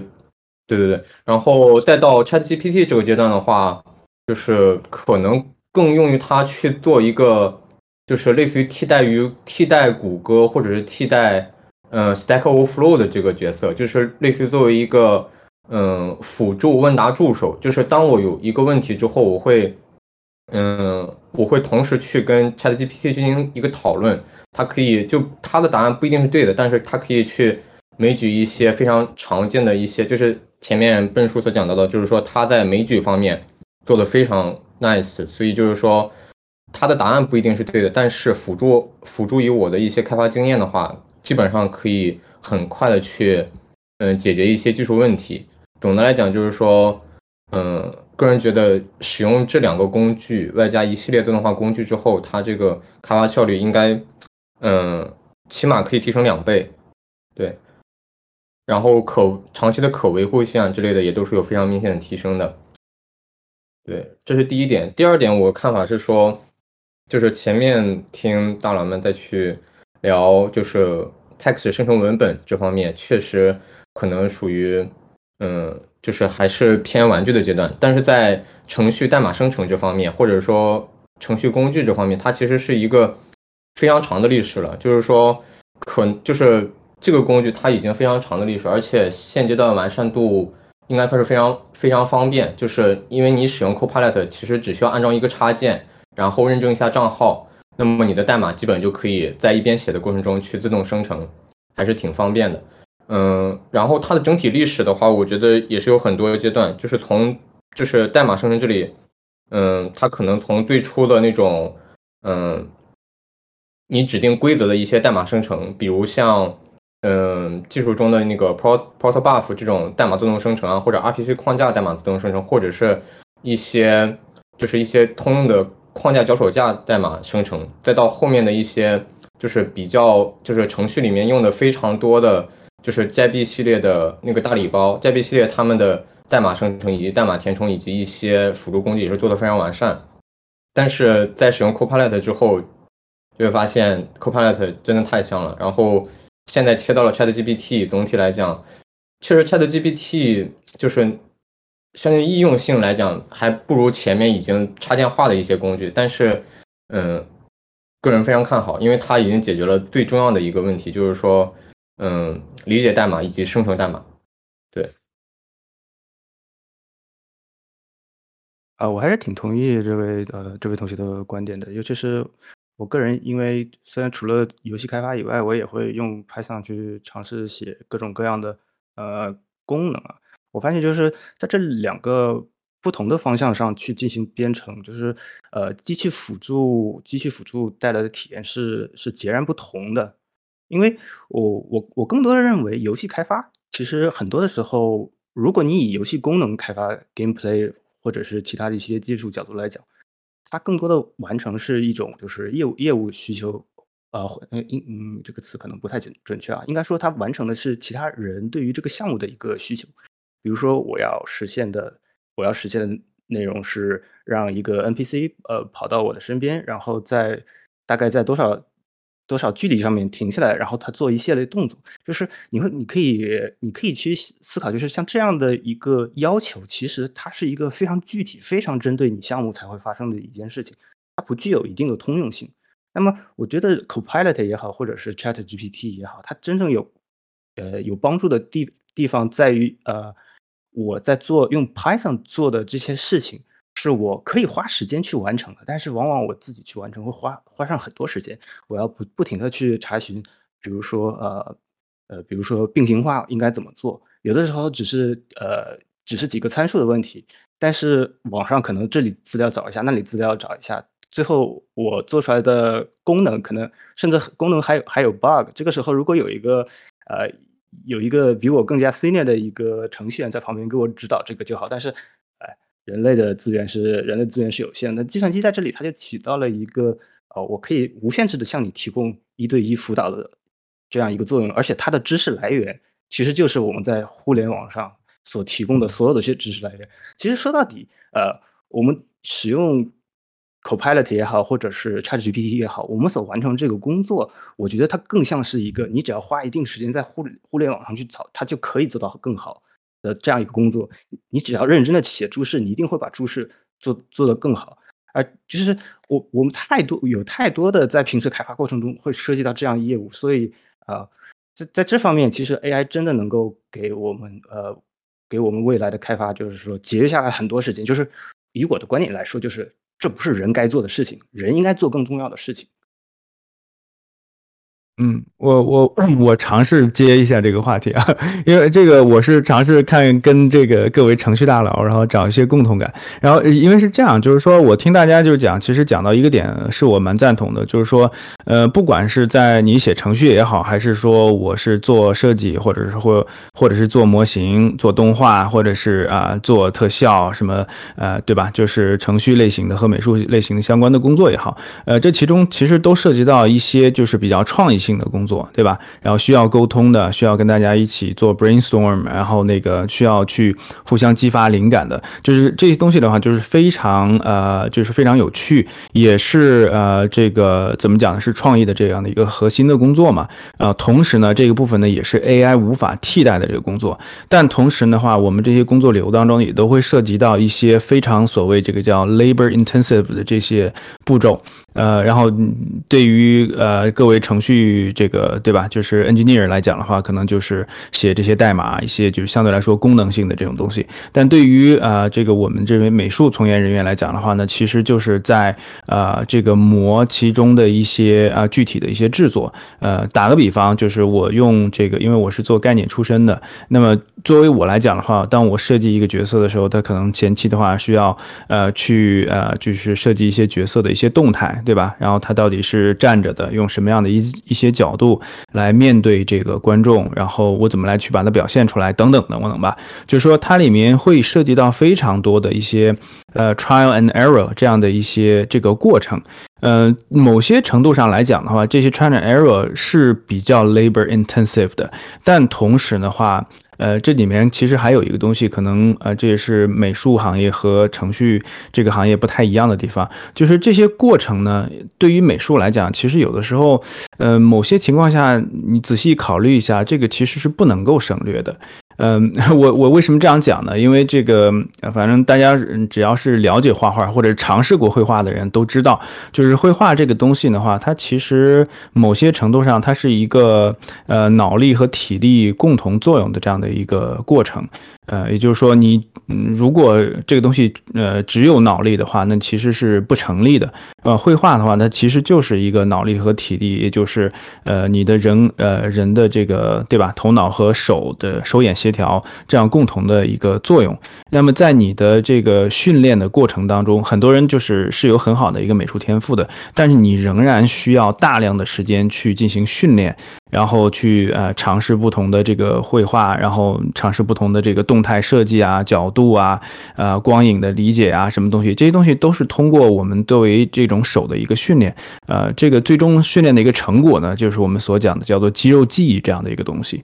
所以呢，就是某种程度上，呃，对于程序来讲的话，哎，嗯，如果 AI 这个东西它可以去 replace 这个 labor intensive，实际上就是这些。呃，对吧？功能性代码的一些输入的话，对于程序来讲的话是非常有益的，而且能够极高的替代替代这个或者提高这种呃这个工作的效率。呃，而且就是可以让你把更多的时间关注在这个底层的呃不是底层吧，就是呃创意的一些设计，对吧？以及这个呃功能的一些实现这方面的一些东西。但是对于美术来讲的话，如果你把这个 labor 这个东西给剃掉了，它实际上某种情况下就是把呃绘画画画画的人的话手。给砍掉了，你 懂吧？因为就是某种情况下，你不需要你这个呃这个这个绘画的人，他对于这个造型能有多么好的一些理解，因为这些东西的话是被 AI 替代替代掉的。所以这个部分的话，我觉得在某种情况下，对于美术的行业和对于程序的行业的这个冲击，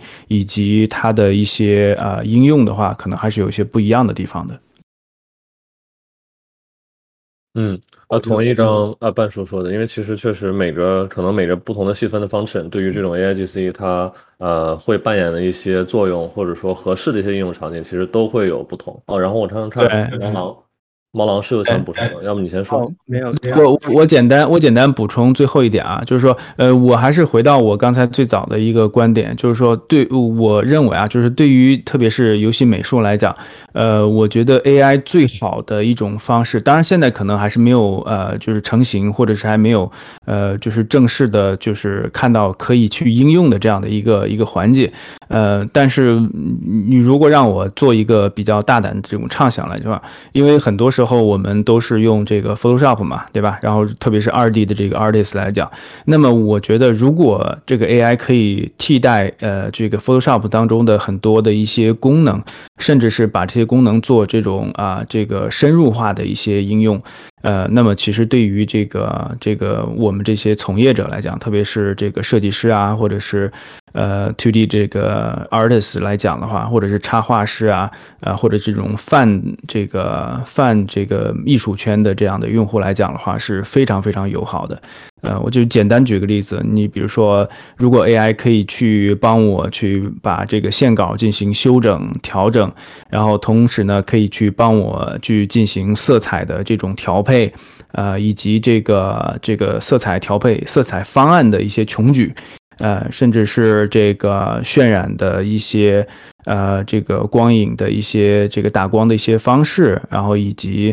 呃，就相应的这方面的一些东西，其实我们对这方面也都有很多的了解。像 Photoshop 里都有各种各样的滤镜嘛，对吧？然后甚至 Adobe 现在已经开始在就是 AI 这方面的话做了一些这种适配。呃，你包括很多它本身的一些滤镜啊，你比如说从这个。呃，这个降噪啊，以及包括啊，这个 content 呃 content aware 这个呃这方面的一些 erase 啊，这方面的话，其实都已经有应用到 AI 的一个东西了。但是在某些程度上还没有达到我们所讲现在很多这种呃这个 image to image 也好，或者 text to image 也好，它的一种呃应用的这种深度。啊，所以如果在某种程度上的话，可以有这样的一些机会，能够让，呃，这些呃我们经常使用的一些软件能够有 AI 的一些呃助力的话，也就是类似于跟大家一样，就是能有一些这种 co-pilot，但是是 for 呃 这个 artist，而不是呃只是 for 这个 engineer 的话，那会那会那会太爽了就。呵呵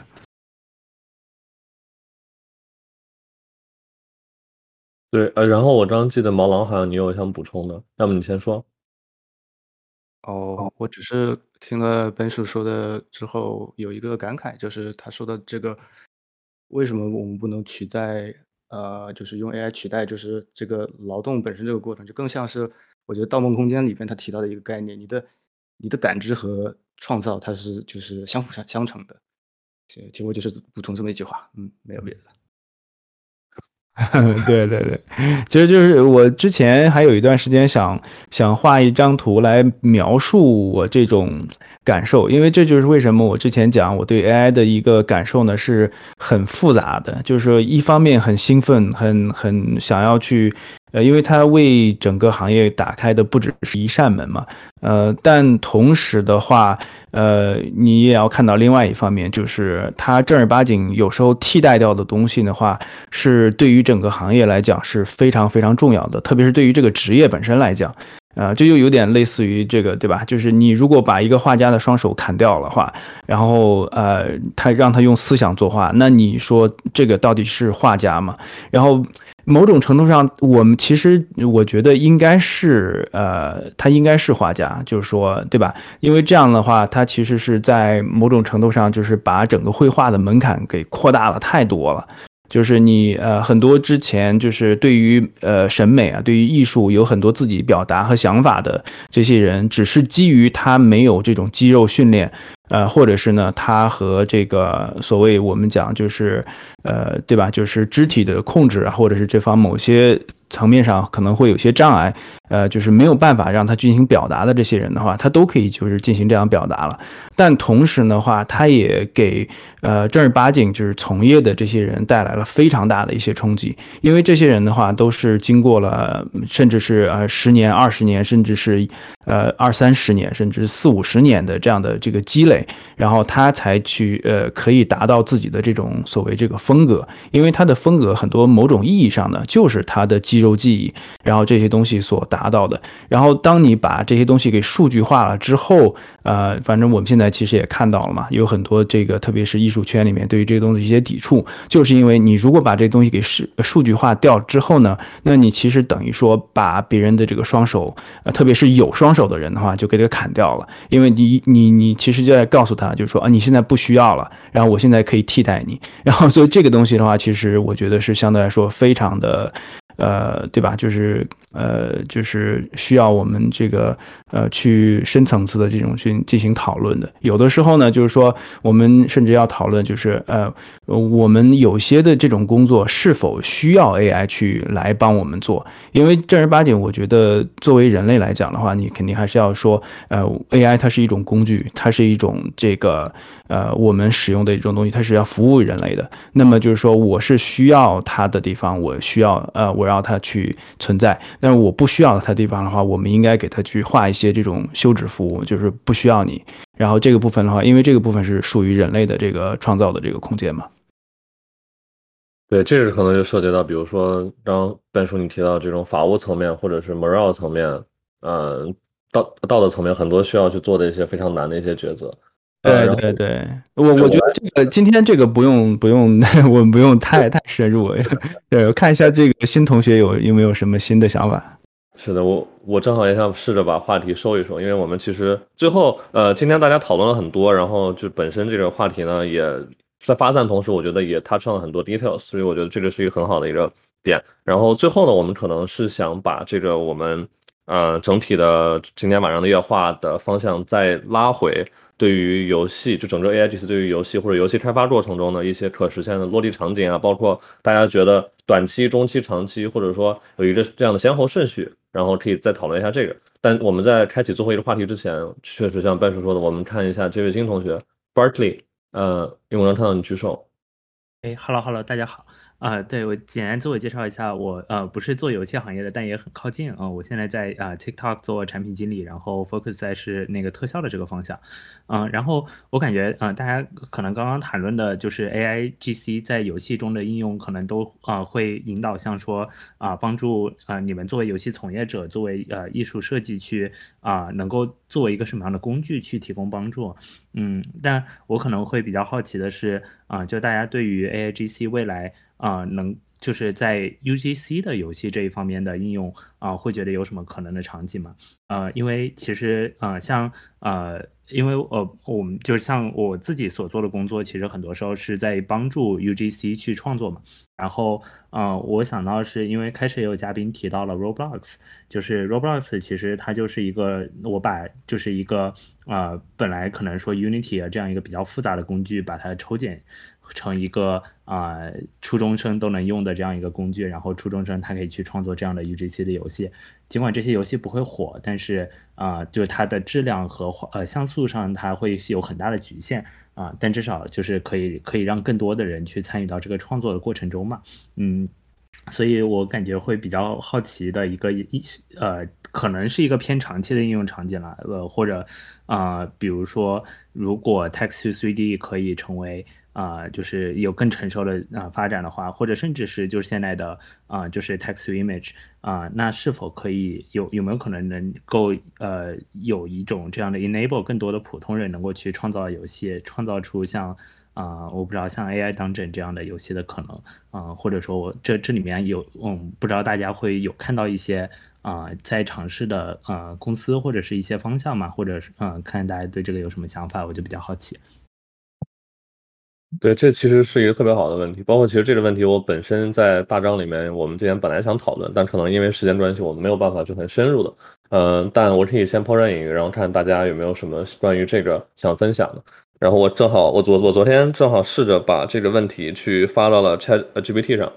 去问了一下 Chat GPT 对于 UGC 以及 AIGC 发展可能对于 UGC 本身的一些意义。然后我个人会觉得说，其实 Roblox，嗯，这种。呃，通过 UGC 去 fill 的这样的一个元宇宙的概念，通过 AIGC，它一定程度上可可能起到的更多是这这个降本增效，以及去呃提升更多的可能性，让很多玩家他可能最开始的时候，你只需要一些很简单的指令，就能做出来一些比较 high level、比较 high quality 的一些呃 generated content，但嗯这一块儿感觉其实呃更多是一个就是 AIGC 这技术它可能 to B。或者说去寻找这样的一些合作伙伴，然后去真的去实现它如何把 AIGC 和 UGC 这样的一个社区一个群体，呃，包括 UX 如何去优化，让嗯更多的用户能更好的去使用 AIGC 来辅助它在 U 呃 UGC 的这样的一些呃产出。我觉得这这两块可能是接下来就是会是呃比较需要突破的这样一些方面吧。对，然后看大家有没有什么想补充的，几位嘉宾。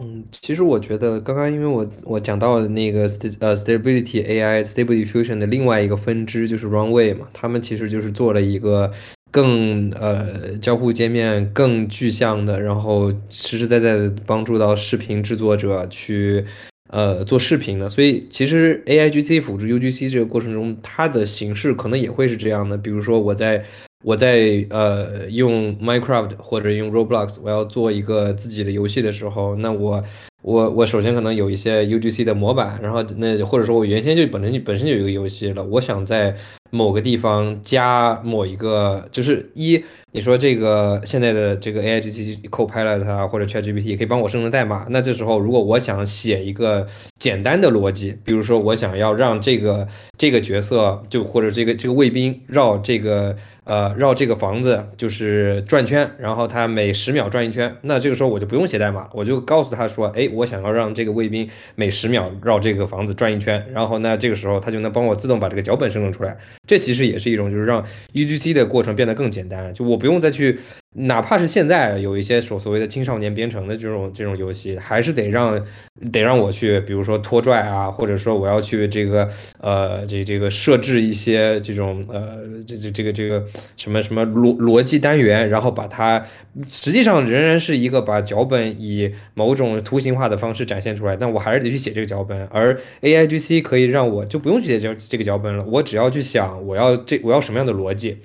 然后，比如说图片这个东西，就是哎，我想要这个房子的外观是一个中世纪，这个好像我不知道现在有没有 UGC 的游戏已经已经开始集成了。就是我我有看到一些人做的 demo，就比如说。呃，我想要这个房子里头是一个哥特风格的房子，那这时候，那我可以用这，就是比如说我我圈出来这个范围，我用比如像 Minecraft 这种沙盒的这个，我可以圈出来一个这个这个坐标的范围，我说在这个范围内给我生成一个哥特风格的房子，两层的，然后它就可以帮我生成出来。那其实这个其实我就不用自己去搭了，然后我可以去修改它，所以所以这个就会。更具体的，就跟 Runway 一样，就更具体的在 UGC 的编辑器中间，以 AIGC 去做一些辅助，然后让让 UGC 的门槛更低，让我甚至都不用写代码，然后不用去花做一些重复性的工作。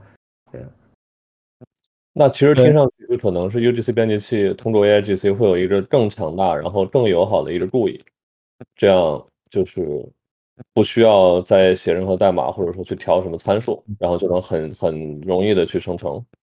一些 generated content，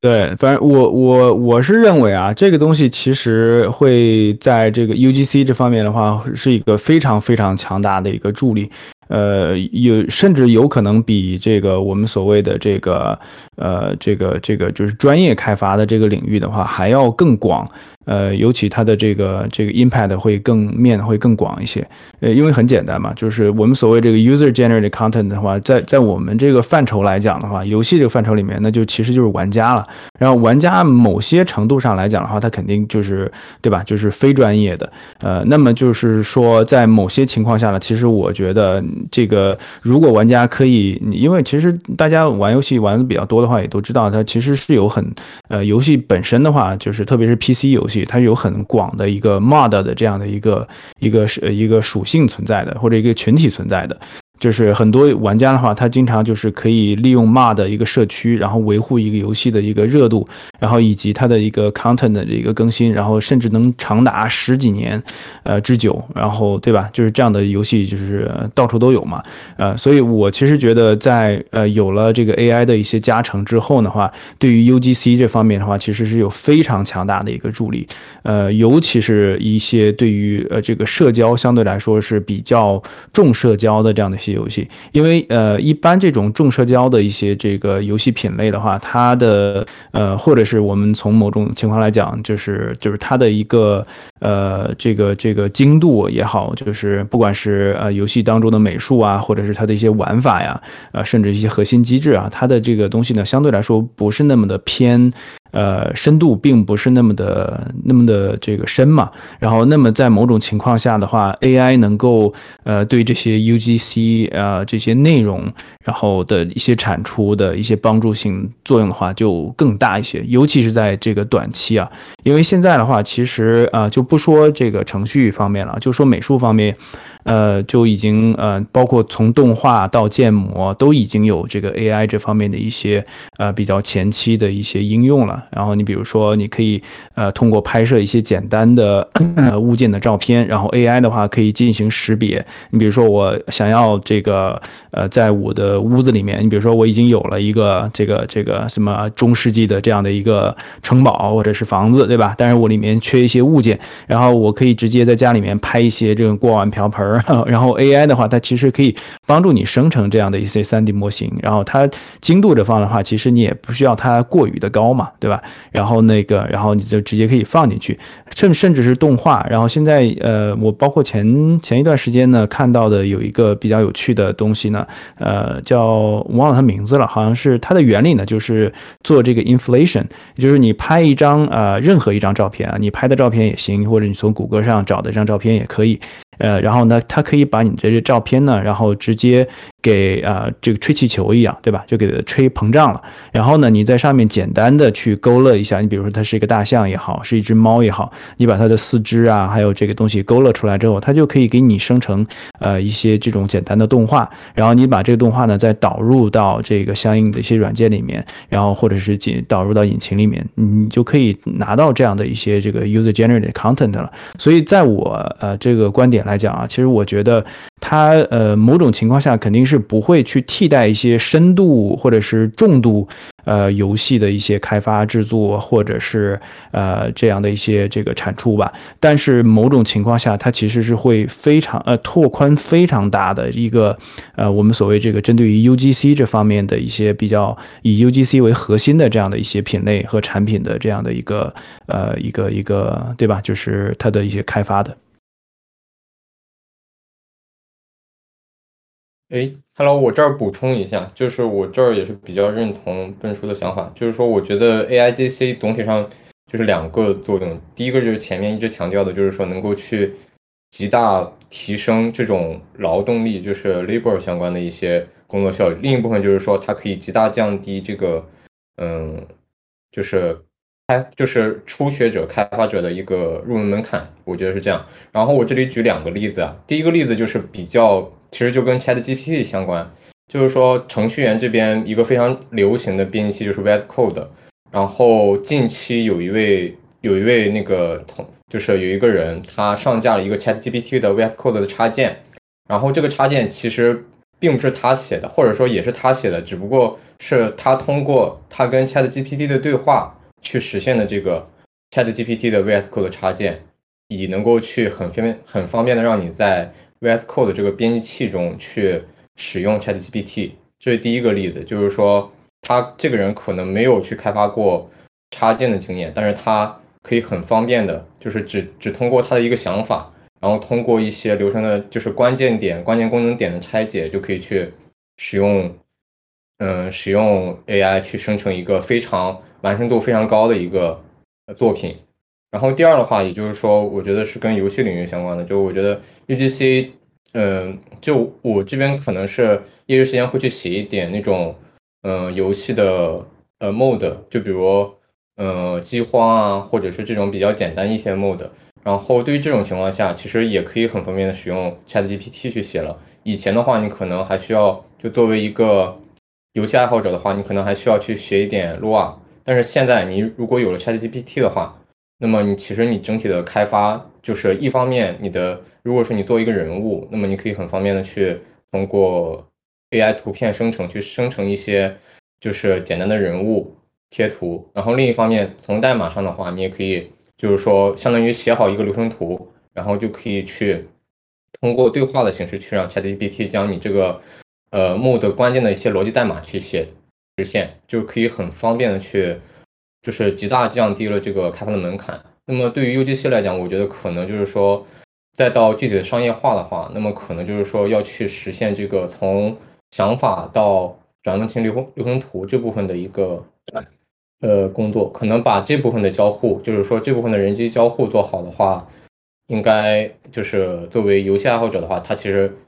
更方便的就是可以更低门槛或者更容易的去呃在游戏中去编辑一些自己的，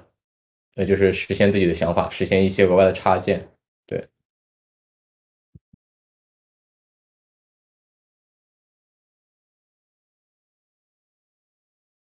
哦，我在等，我在等，还有没有人聊？没没有人聊的话，我我就在这接刚才这位同学，就是再讲一点啊，就是说，但这个呃，有的时候真的这个话题，我觉得其实还蛮有意思的。我甚至我甚至我觉得今天聊的很多的东西呢。呃，如果回头这个 Albert 可以整理一下，我觉得都可以单开话题，然后呃，我们去做纵深的这种这种呃这种这个去讨论嘛，呃，所以我觉得有时候真的是能聊出来非常有意思的这种 这种点子。然后，但有一点啊，就是包括包含 UGC 这个东西，其实真的时候就是也嗯也有的时候也算是双双刃剑吧。真的就是对于我们这些游戏从业者来讲，对吧？然后我们积累了这么多二三十年，甚甚至有的是。更多年的这些经验来讲的话，我们呃就是有一种啊这种莫名的这种自豪感吧，就是我们把做自己叫做行业内的人或者叫做呃专业从业者，但是真正的 AI 这个东西出来之后呢，某些情况下真是可以把这个门槛拉到非常非常低。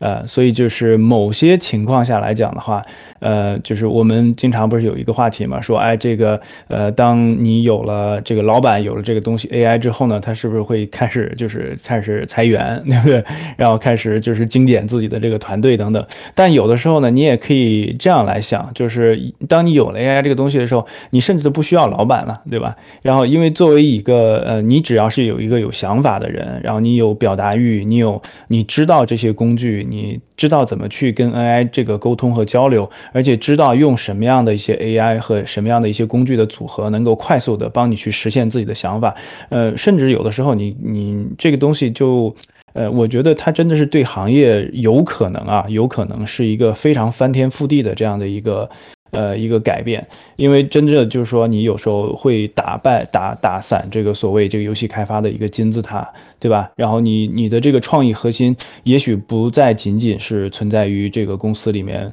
呃，就是某个工作室里面的这几个所谓这个创意核心的一些人员，这些 director 们。然后你作为自己新入行的一些人，你只要你的知识面，然后你的想法足够的好，你甚至可以去很快的去打造出来，就是自己的想要的一个产品的一个雏形，啊，对吧？然后尤其是针对于 UGC 这方面的话，然后你如果它的这个门槛相对比较低的话，你甚至不用再去卷这个所谓这个呃这个专业领域的这个游戏的开发和制作，呃，游戏的整个品类的话，也许可以就是。呃，正儿八经的去做更广的一个一个一个发散性的一个一个延展，呃，所以这个我觉得 单这个话题都可以在 都都可以聊一整天。是的，我觉得 AIGC 和 UGC 这关系，包括它能起到促进作用，这个我们确实可以再开一期，因为这个本身是在我们的 online 里面，只不过因为大家今天呃本身聊的就比较发散，再加上时间关系，可能我们很难去很深入的再去聊这个话题了。但关于这块，看 Berkeley 还有什么想补充的观点，或者说觉得大家。呃，对于你刚刚这个问题的回答，有没有什么想法或者想补充的？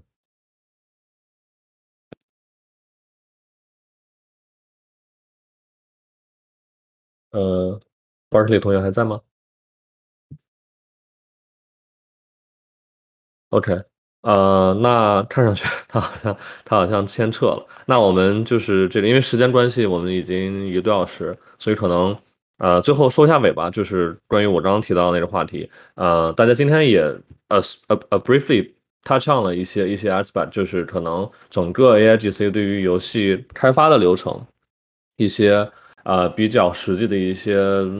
落地落地的使用场景，以及它可能会发生的一些先后顺序。然后包括刚刚博哥提到的这个，对于概念设计来说，可能现在更多是一个，因为从 text 到 image 这个 workflow 和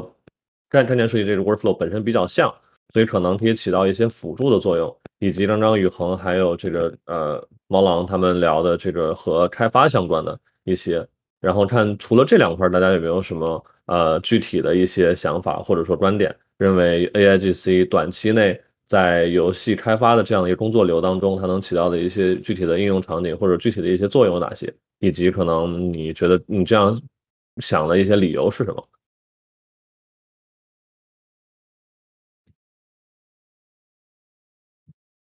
我我看有同学，我看有同学举手啊。嗯，我看一下啊，是 Holiday Holiday 张是吧？他好像取消了又。哦，哦。我我今天讲的比较多了，不好意思，然后主要是想听听大家。我本来是今天是呃过来蹭饭的，因为我本身这个呃比较这个 tech 比较呃相对来说这个比较 tech light 一点，就是说没有那么没有那么深度的对于 AI 的一些底层啊，还有包括这方面了解。本来是过来准备蹭饭的，然后结果自己讲 乱七八糟讲了一大堆。没事没事，那那我觉得其实如果是这样的话，我觉得可以把刚才问题再细化一点，就是可能这个问题，我觉得可能主要是比如说毛狼以及那位新同学，就是从游戏开发角度来说，你们所期待或者说觉得 A I G C 接下来一段时间的发展对你们的工作流可能产生哪些影响，或者说一些比较实际的一些可实现的落地应用场景，具体有哪些呢？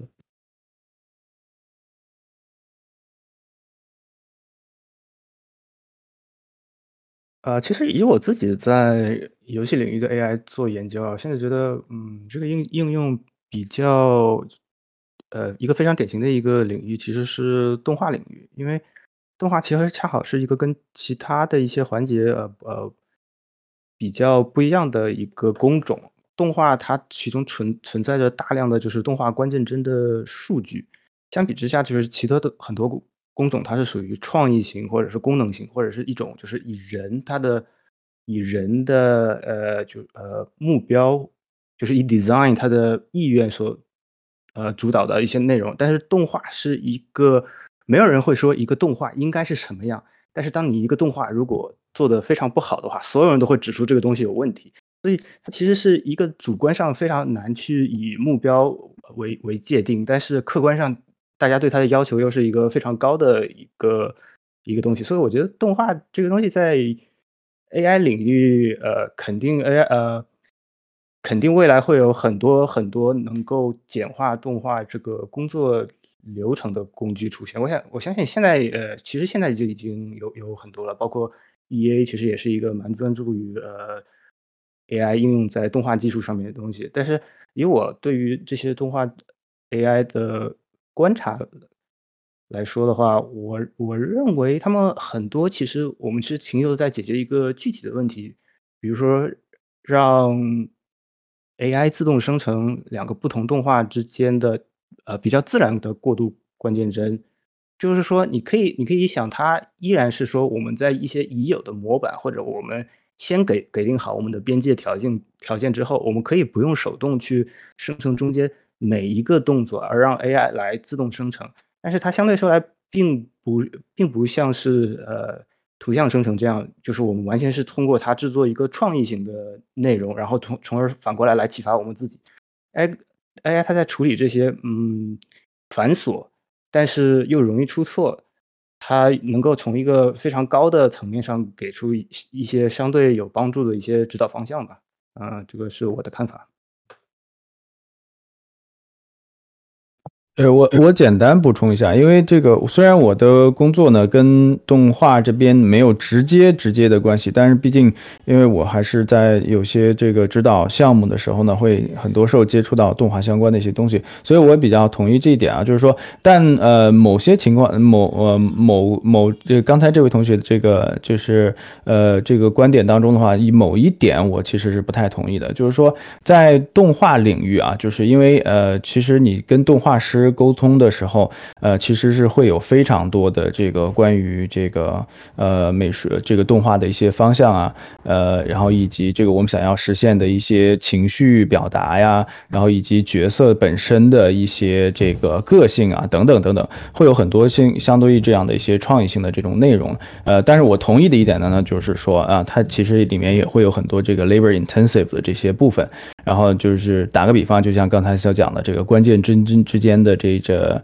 这些这个这个这个我们所就是插帧的这些生成啊，对吧？但是呃，这个东西除了 AI 之外，其他的这个部分对于动画动画行业来讲的话，它本身就已经有呃很多的一些替代的这种呃解决方案，但是这种解决方案某些程度上的话，相对来讲的话，就是我们所讲就是不够智能嘛，对吧？就是它更多的还是通过各种不同的一些插件，然后来实现就是相应的一些东西。你包括动作呃骨骼的一些绑定啊，然后这个对吧？你比如说这个 IK 本身这个反向骨骼绑定的这套东西的话，它其实就是呃某种程度上的一些这种比较机械式的这种 AI。的一些前身，呃，所以这部分的话，肯定是会有 AI，呃，以后未来的话，能够替替代替代相应的一些这个 labor intensive 的一些过程。但是对作为动画本身的来讲的话，它还是需要非常创意性的这样的一些，呃，这个工作的一些流程的。嗯，呃，另外的话，动画的话，它其实也是一个大的范畴，因为这里面任何的一个领域，我相信我们讲下来都能讲一整天。因为动画的话，其实你像它比较偏写实的话，特别是需要很多这个动捕的这种啊，这个。呃，制作流程的话，它某些情况下会呃牵扯到这个需要去梳理或者是这个 filter 非常多的一些这个冗余数据啊，这个这样就是你 capture 的这个动画是没很多时候是没有办法直接进入到这个引擎里面使用的嘛。嗯，但是呢，在某些情况下，AI 的话其实是可以帮助你把这些所谓过滤的这种所谓 labor intensive 的这些东西给过滤掉，然后你正儿八经的可以去专注于啊，我现在只是想要去 tweaking，然后。我这个 mocap 之后的一些具体的一些关键帧，然后或者是我想要给这个动作所赋予的这种形式，以及它的这个对吧？就是对于玩法这边所带来的相应的一些体验等等啊，所以这方面的话是绝对是有呃应用的空间的。对。呃，其实其实我也想补充一下，刚才呃本叔说到这个，我一下呃意识到就是说在 AI 呃在动画这个领域，因为这是跟游戏。呃，相关的其实它，呃，严格说它分成呃，尤其像在现在 Triple A 的开发过程中，其实它是分成完全不同的方向的。第一个方向就是边叔所提到的不能由 AI 替代过程，我认为它是一个 performance，也就是表演主导的。而 performance 它的呃最重要的最重要的一个特点是，它是以人类的感知为为呃为评判标准的。也就是说，你选一个好的演员或者是一个水平一般的演员，他们。导致出呃会导致截然不同的演出结果，而我刚才所说的可以由 AI 自动化的，正是在游戏当中它它的另外一个应应用，应该说我们叫它呃 gameplay animation，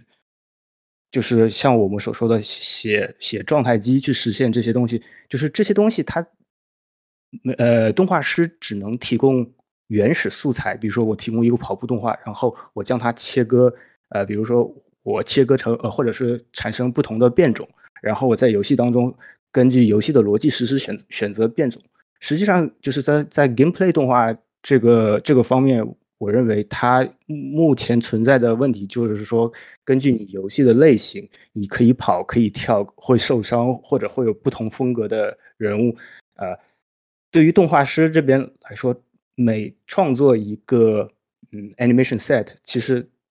它呃取决于角色的数量，呃。这个工作量它可能会是成成倍成倍的增长，因为你每新增加一个角色，你就需要考虑到原先所有的动作都需要呃产生对应的对应的内容，所以这个其实是我刚才呃这个观点主要想要强调的。不好意思，我没有理没有没有没有理解理解，对，就是你这样讲的话，那就比较清楚。其实就是讲的就是呃，animation 这个里面领域里面就是 blend tree 嘛这一套东西，呃，这就是呃去，这就打个比方，这就是为什么 Last of Us 这个呃，就是你在玩的时候，他的角色动作会那么自然，那就是很多时候呢，就是因为他的。呃，它会有非常多的这个 blend tree，就是你的角色的不同响应、不同的机制，呃，和这个角色自然的一些本身的这个动画之间，然后它是呃通过呃骨骼的一些权重啊，然后通过一些这个内部的一些这种啊机制的一些触发呀等吧，然后来来进行这样的一些 blend。那么就是 AI 的话，其实在这里面的话是有很多的这种应用的一些前景的，但至少到现在的话，我们还没有看到这样的一些嗯，对吧？就是这样的应用。也许啊，就是在这些这个大的公司内部的话，已经有相应的一些呃一些尝试了，但是至少现在的话，还没有说哪个项目说，哎，我们正儿八经呃宣就是做 advertising 嘛，就是说我们是宣称的是用了 AI 来辅助我们这个动画，而且正儿八经玩家可以说，哦，呃，是比一般的这个呃这个这个对吧？就是一般的这种状态机的这种机制的话，是要做得更更好一些的。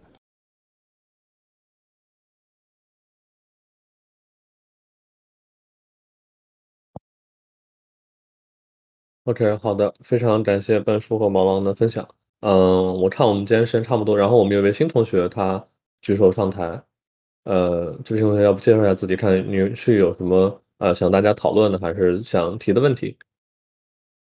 哦，我在群里跟你说了会儿，就是听见吧？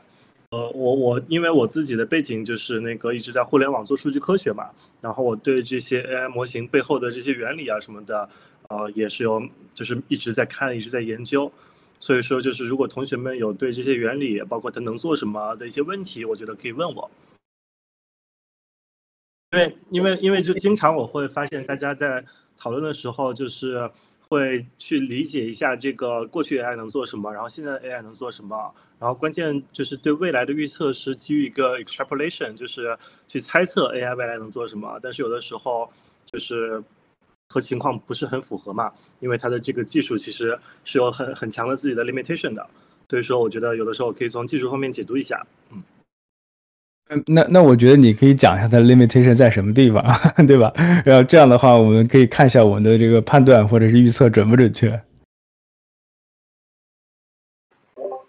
哦，它其实是一个 这是一个复杂问题，要不你先问一些具体的问题，然后我看看能不能 generalize 一下，因为它的 limitation 就是。或者或者就是选项一就是你问一些具体的问题，选项二是我可以呃试试图，比如说两三分钟，呃这个总结一下，我觉得 AI 其实是在干什么，然后它然后再推推导出它可能 limitation 是什么。呃，我我现在是呃，暂时还没有想到什么问题。呃，那我觉得要不然先请请这位同学先聊一下，你在你认为啊，就是你觉得 AI 现在呃，就是它的这个 limitation 在什么地方？就是尤其是对它呃，在这个对吧？我们今天这个话题当中，对于这个游戏行业的开发、游戏的开发这个应用的方面，它的一些 limitation，呃，会具体的呃，你你觉得最主要的一个地点在什么地方？好吧，行，我先我我我讲一下，就是我一自己 YouTube 有个频道，然后那里边有好几期关于这个 AI 原理的东西，那那些东西我就不赘述了啊，我就把这个内容给给那个简单的讲一下，就是我们传统的这个 AI 啊，尤其是这个 Deep Learning，它其实是一个叫 Overfitting Machine，就是你给它任何一串的东西，它都能给你找到规律。这里边包括语言，然后包括这个图像，然后包括文字，然后你如果把它调的好的话，它就能找到这个正确的规律，啊，但是其实就是它能在任何东西里面找到规律啊，你就给它一串这个随机数字，完全随机生成的数字，它也能给你找到这串数字里边人发现不了的规律的。所以说，它找到这个规律以后，比如说它找到了你，你，你朋友喜欢什么，可能意味着你喜欢什么，它就在这个推荐上有一个很好的应用。然后包括在这个图像识别啊、语音识别上啊，也都是这样子的，就是他把这个大规模的数据拿来去学习了以后，然后通过人的介入，找到了一个正确的规律吧，然后就可以运用在一些新的你没有见过的数据，然后把这个原来的数据和一个结果给结合起来。那现在最近这个 AIGC。呃，所就是比较新的突破吧，比较新的突破，其实它是一个背后一个理念的突破。我觉得就是，呃，这些大家看，不管是这个 ChatGPT，呃，就是这个 GPT 也好啊，还是之前这个就是前前前几天蛮火的这个呃 Stable Diffusion 这些模型，它其实是用了一个更简单的模型思路，但是更大的数据。就是它的这个模型会很大很大，然后它的数据量也会很大很大，是之前就是几万、几十万倍的这种数据量。比如说这个 Stable Infusion 吧，它就是把这个谷歌上，啊，就是所有的这个图像搜索结果拿来做了训练集。那之前的那些模型基本上都是拿这个呃，就是一个就是我们打榜的那种呃图像库，人工标注好的这个图像去做做学习，那这个数据量是差很大的。然后呢，它在这个基于就是它在基于这个不需要预训练嘛这种事情上，就是它我我人工干预的越来越少，大家大概理解一下，就是人工干预的越来越少，但是机器去做的机器去这个呃就是机器自己去学习的越来越多。去呃去达到了一些就是过去的那些模型没有达到的比较好的结果。其实不光是这个 Stable Infusion，然后 GPT，然后包括一些 Whisper，呃也是在那个翻译里边比较好的模型，呃都是这种思路，然后都是到达了之前的这些结果。呃，所以这是现在这个大模型和大数就是更大的模型训练的数据量呃带来的一个情况。那所以说啊。就是它的这个 limitation，就是大家如果听懂这个原理的话，它的 limitation 就是它可以在已知的这些知识的组合里边找到规律，但是它不能提供 insight、outsight，或者说是抓到这里边的重点。然后大家在那个 GPT，如果说就是 Chat GPT 的这个回答上。应该能看出来的很明显，其实在这个 Stable Infusion 它的那个创作里边，大家也能看得很明显，只是很多人可能没有注意到这件事儿。就是这个 Stable Infusion，呃，就是这个就是那个 Stable Diffusion 这个模型，它出来的那些画，它的惊奇度是非常高的。就是你看到了以后，你觉得哇，这个画我从来没看过，而且它很 make sense。所以说这个画给我带来的视觉冲击很强。可是它很难做到，就是甲方下一个需求。然后我要把这个甲方的需求给做出来，他只能说甲方做个需求。如果说这个甲方脑子里没有这张图的话，你可能通过这个惊奇度，然后说呃让甲方觉得哈哈这就是我的需求。其实我们很多设计师也干过这样的事情嘛，就是甲方说我要高大上一点，甲方不知道什么是高大上，然后你画出来了以后，甲方说对，这就是我想要的高大上。他能做到这件事情，但是你脑子中如果有一个具体的事情的话，呃，这个 A I G C 的内容是做不到的。然后包括在这个 ChatGPT，就是你如果说真的想要一个 insight，比如说它可以教你怎么样子去啊取到高圆圆，for example，它可以给你头头是道的说出来好几步，但是这里边都是废话，就是是不可能真的帮你取到高圆圆的，就是大概是一个呃这样的 limitation。所以说我觉得它在游戏中应用啊，就是我之前也跟硅谷的投资人聊过，然后我觉得其实就像之前好像有同学提到过的吧。它可以帮我们大规模的填充游戏内容，啊，然后这个游戏内容应该是跟这个，就是它不是一个重要的，或者说是一个需要有判断的游戏内容，或者说是一个需要有洞察的游戏内容，就是它不是那个核心叙事，它是这个，比如说你的各种画面也好啊，啊，然后这个就是小兵也好啊，NPC 也好啊，它可以给你带来很多惊奇度，可以给你带来很多这个探索的体验，啊，但是它不会是一个核心的。有真正逻辑、有真正重点、有 insight 的东西，嗯，大概是这样。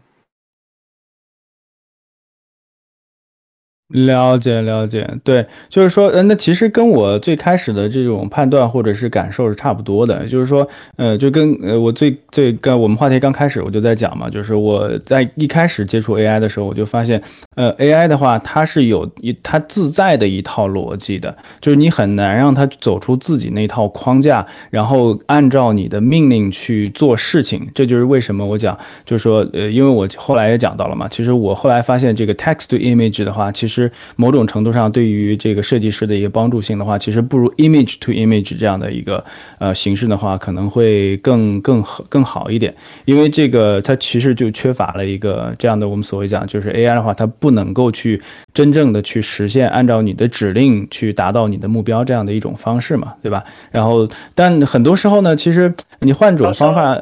嗯，我这稍稍 clarify 一下啊，就是，嗯，它也许能。但是得需要你人工的大量介入，就比如说你要告诉他去很很很强的去学习这个人的喜好，然后他就能更好的对对对。对对对对，就是这，因为后来我们也其实也聊过这一部分，就是说，嗯，就是你嗯为了造一条路，然后你要先去造一个呃这个铺这条路的这个车嘛，对吧？所以就是说，你为了让它去达到你的目的呢，你还要去 train 它。然后，但是很多这个基于我们个人用户来讲，甚至是对于一些小企业来讲的话，这个数据量，呃，你想要能够让它达到最终的一个效果的话，你 feed 给它的这个数据量，你 train 它这个数据量，呃，train 它这个 training model 的这个数据量的话，呃。大部分人应该都是达不到的。然后我们现在所所有的这些 Stable Diffusion 也好，就是他们能有这样的一个结果，但基本上都是我们刚才也讲嘛，就是它基于谷歌这样的一些庞大的这种数据库，然后才有可能有这样的一些产出。否则的话，它其实是没有这样这样的一些形成的一些这种方法的。对，背后的算力要求是很高的，但是还是少少个人派一些啊，就是。你如果让一个大模型，然后适配你的喜好，这里边的数据量要求，呃，未必很大，就是你可能就是可能几十个图片这种这种这种程度，大概就能让它呃去学习到一些喜好。就是开发这个大模型，我同意，就是开发这个大模型不是个人可以承担的，这也是其实 AI 带来的一个挺不好的东西吧，就是呃，因为大家发现啊，就是一个规律。这个规律就是你在提高算力、提高数据量这方面得到的，呃，对这个模型结果的增益是无穷尽的。这推荐的精准可能你达到百分之九十九和百分之百差别不大，但是你在那些其他的应用上，其实呃提高算力和提高数据量，这个其实是最有效的提高你模型呃效果的一个方式。但是这个东西它的马太效应很强，就是让它变成了都在大公司上哦才可以，就是大公司在这方面有优势，所以说个人是很难去就是抵抗这个优势的。对，那但某种情况下，其实我们把开发，如果你把整个的开发，所谓这种创意型开发啊，就是你分成三个阶段，就是你最开始的那个阶段，就是这个是需要 initiative 的，对吧？这个部分 AI 肯定是没有办法替代的，因为 AI 不会产生需求，它自己是没有需求的，所以就是呃，你不管是甲方给你需求也好，还是这个设计师自自己出身作为这个。作者思维、作者性思维这样产生的一些需求也好，这个部分的话是绝对没有办法 AI 替代的。然后，但是中间的这个部分的，哎哦，就是我先讲后面啊，就是三个阶段嘛。第一个阶段 AI 替代不了，最后一个阶段，你比如说是我们刚才这个呃讲到，就是 AI 有可能可以帮你推到百分之八十九十，甚至是百分之九十五，对吧？就是某种情况下，根据你的这个 AI 这个呃数据啊，以及包括你的这个 training model 这方面的一些一些优越性啊，然后。然后，但是最终的这个结果呢，它肯定还是需要人的干预的。所以就是说，整个阶段我们把它切成三份：第一个阶段无法替代，第二阶段无法，第三个阶段无法替代。但是中间的这个部分，呃，恰恰是这个开发当中的话最耗时、最耗力，呃的一个阶段。然后，然后特别是呃，一 AI 就是它可以帮你去找规律、做枚举，然后啊，去帮你去做呃筛选、选择相关这样的一些工作的话，其实我觉得某种情况下。是可以节省这个很多 labor intensive 的这样的一个过程的啊，只要我们有这样的一个正确的观念，就是先确定前面这一部分 AI 替代不了，最后一部分 AI 替代不了，这就 OK。对，然后我这儿呃不好意思打断一下半叔，因为我们今天时间确实已经超了很多，就已经两个小时了，所以可能我们这个今天的活动呢就先到这里。然后再次感谢呃几位嘉宾愿意在周六的晚上陪我们去聊这么多 AI GC 相关的问题。然后我个人也学到很多，我也相信我们所有的听众呢也都这个听完今天的夜话，对 AI GC 以及对游戏行业的一些可能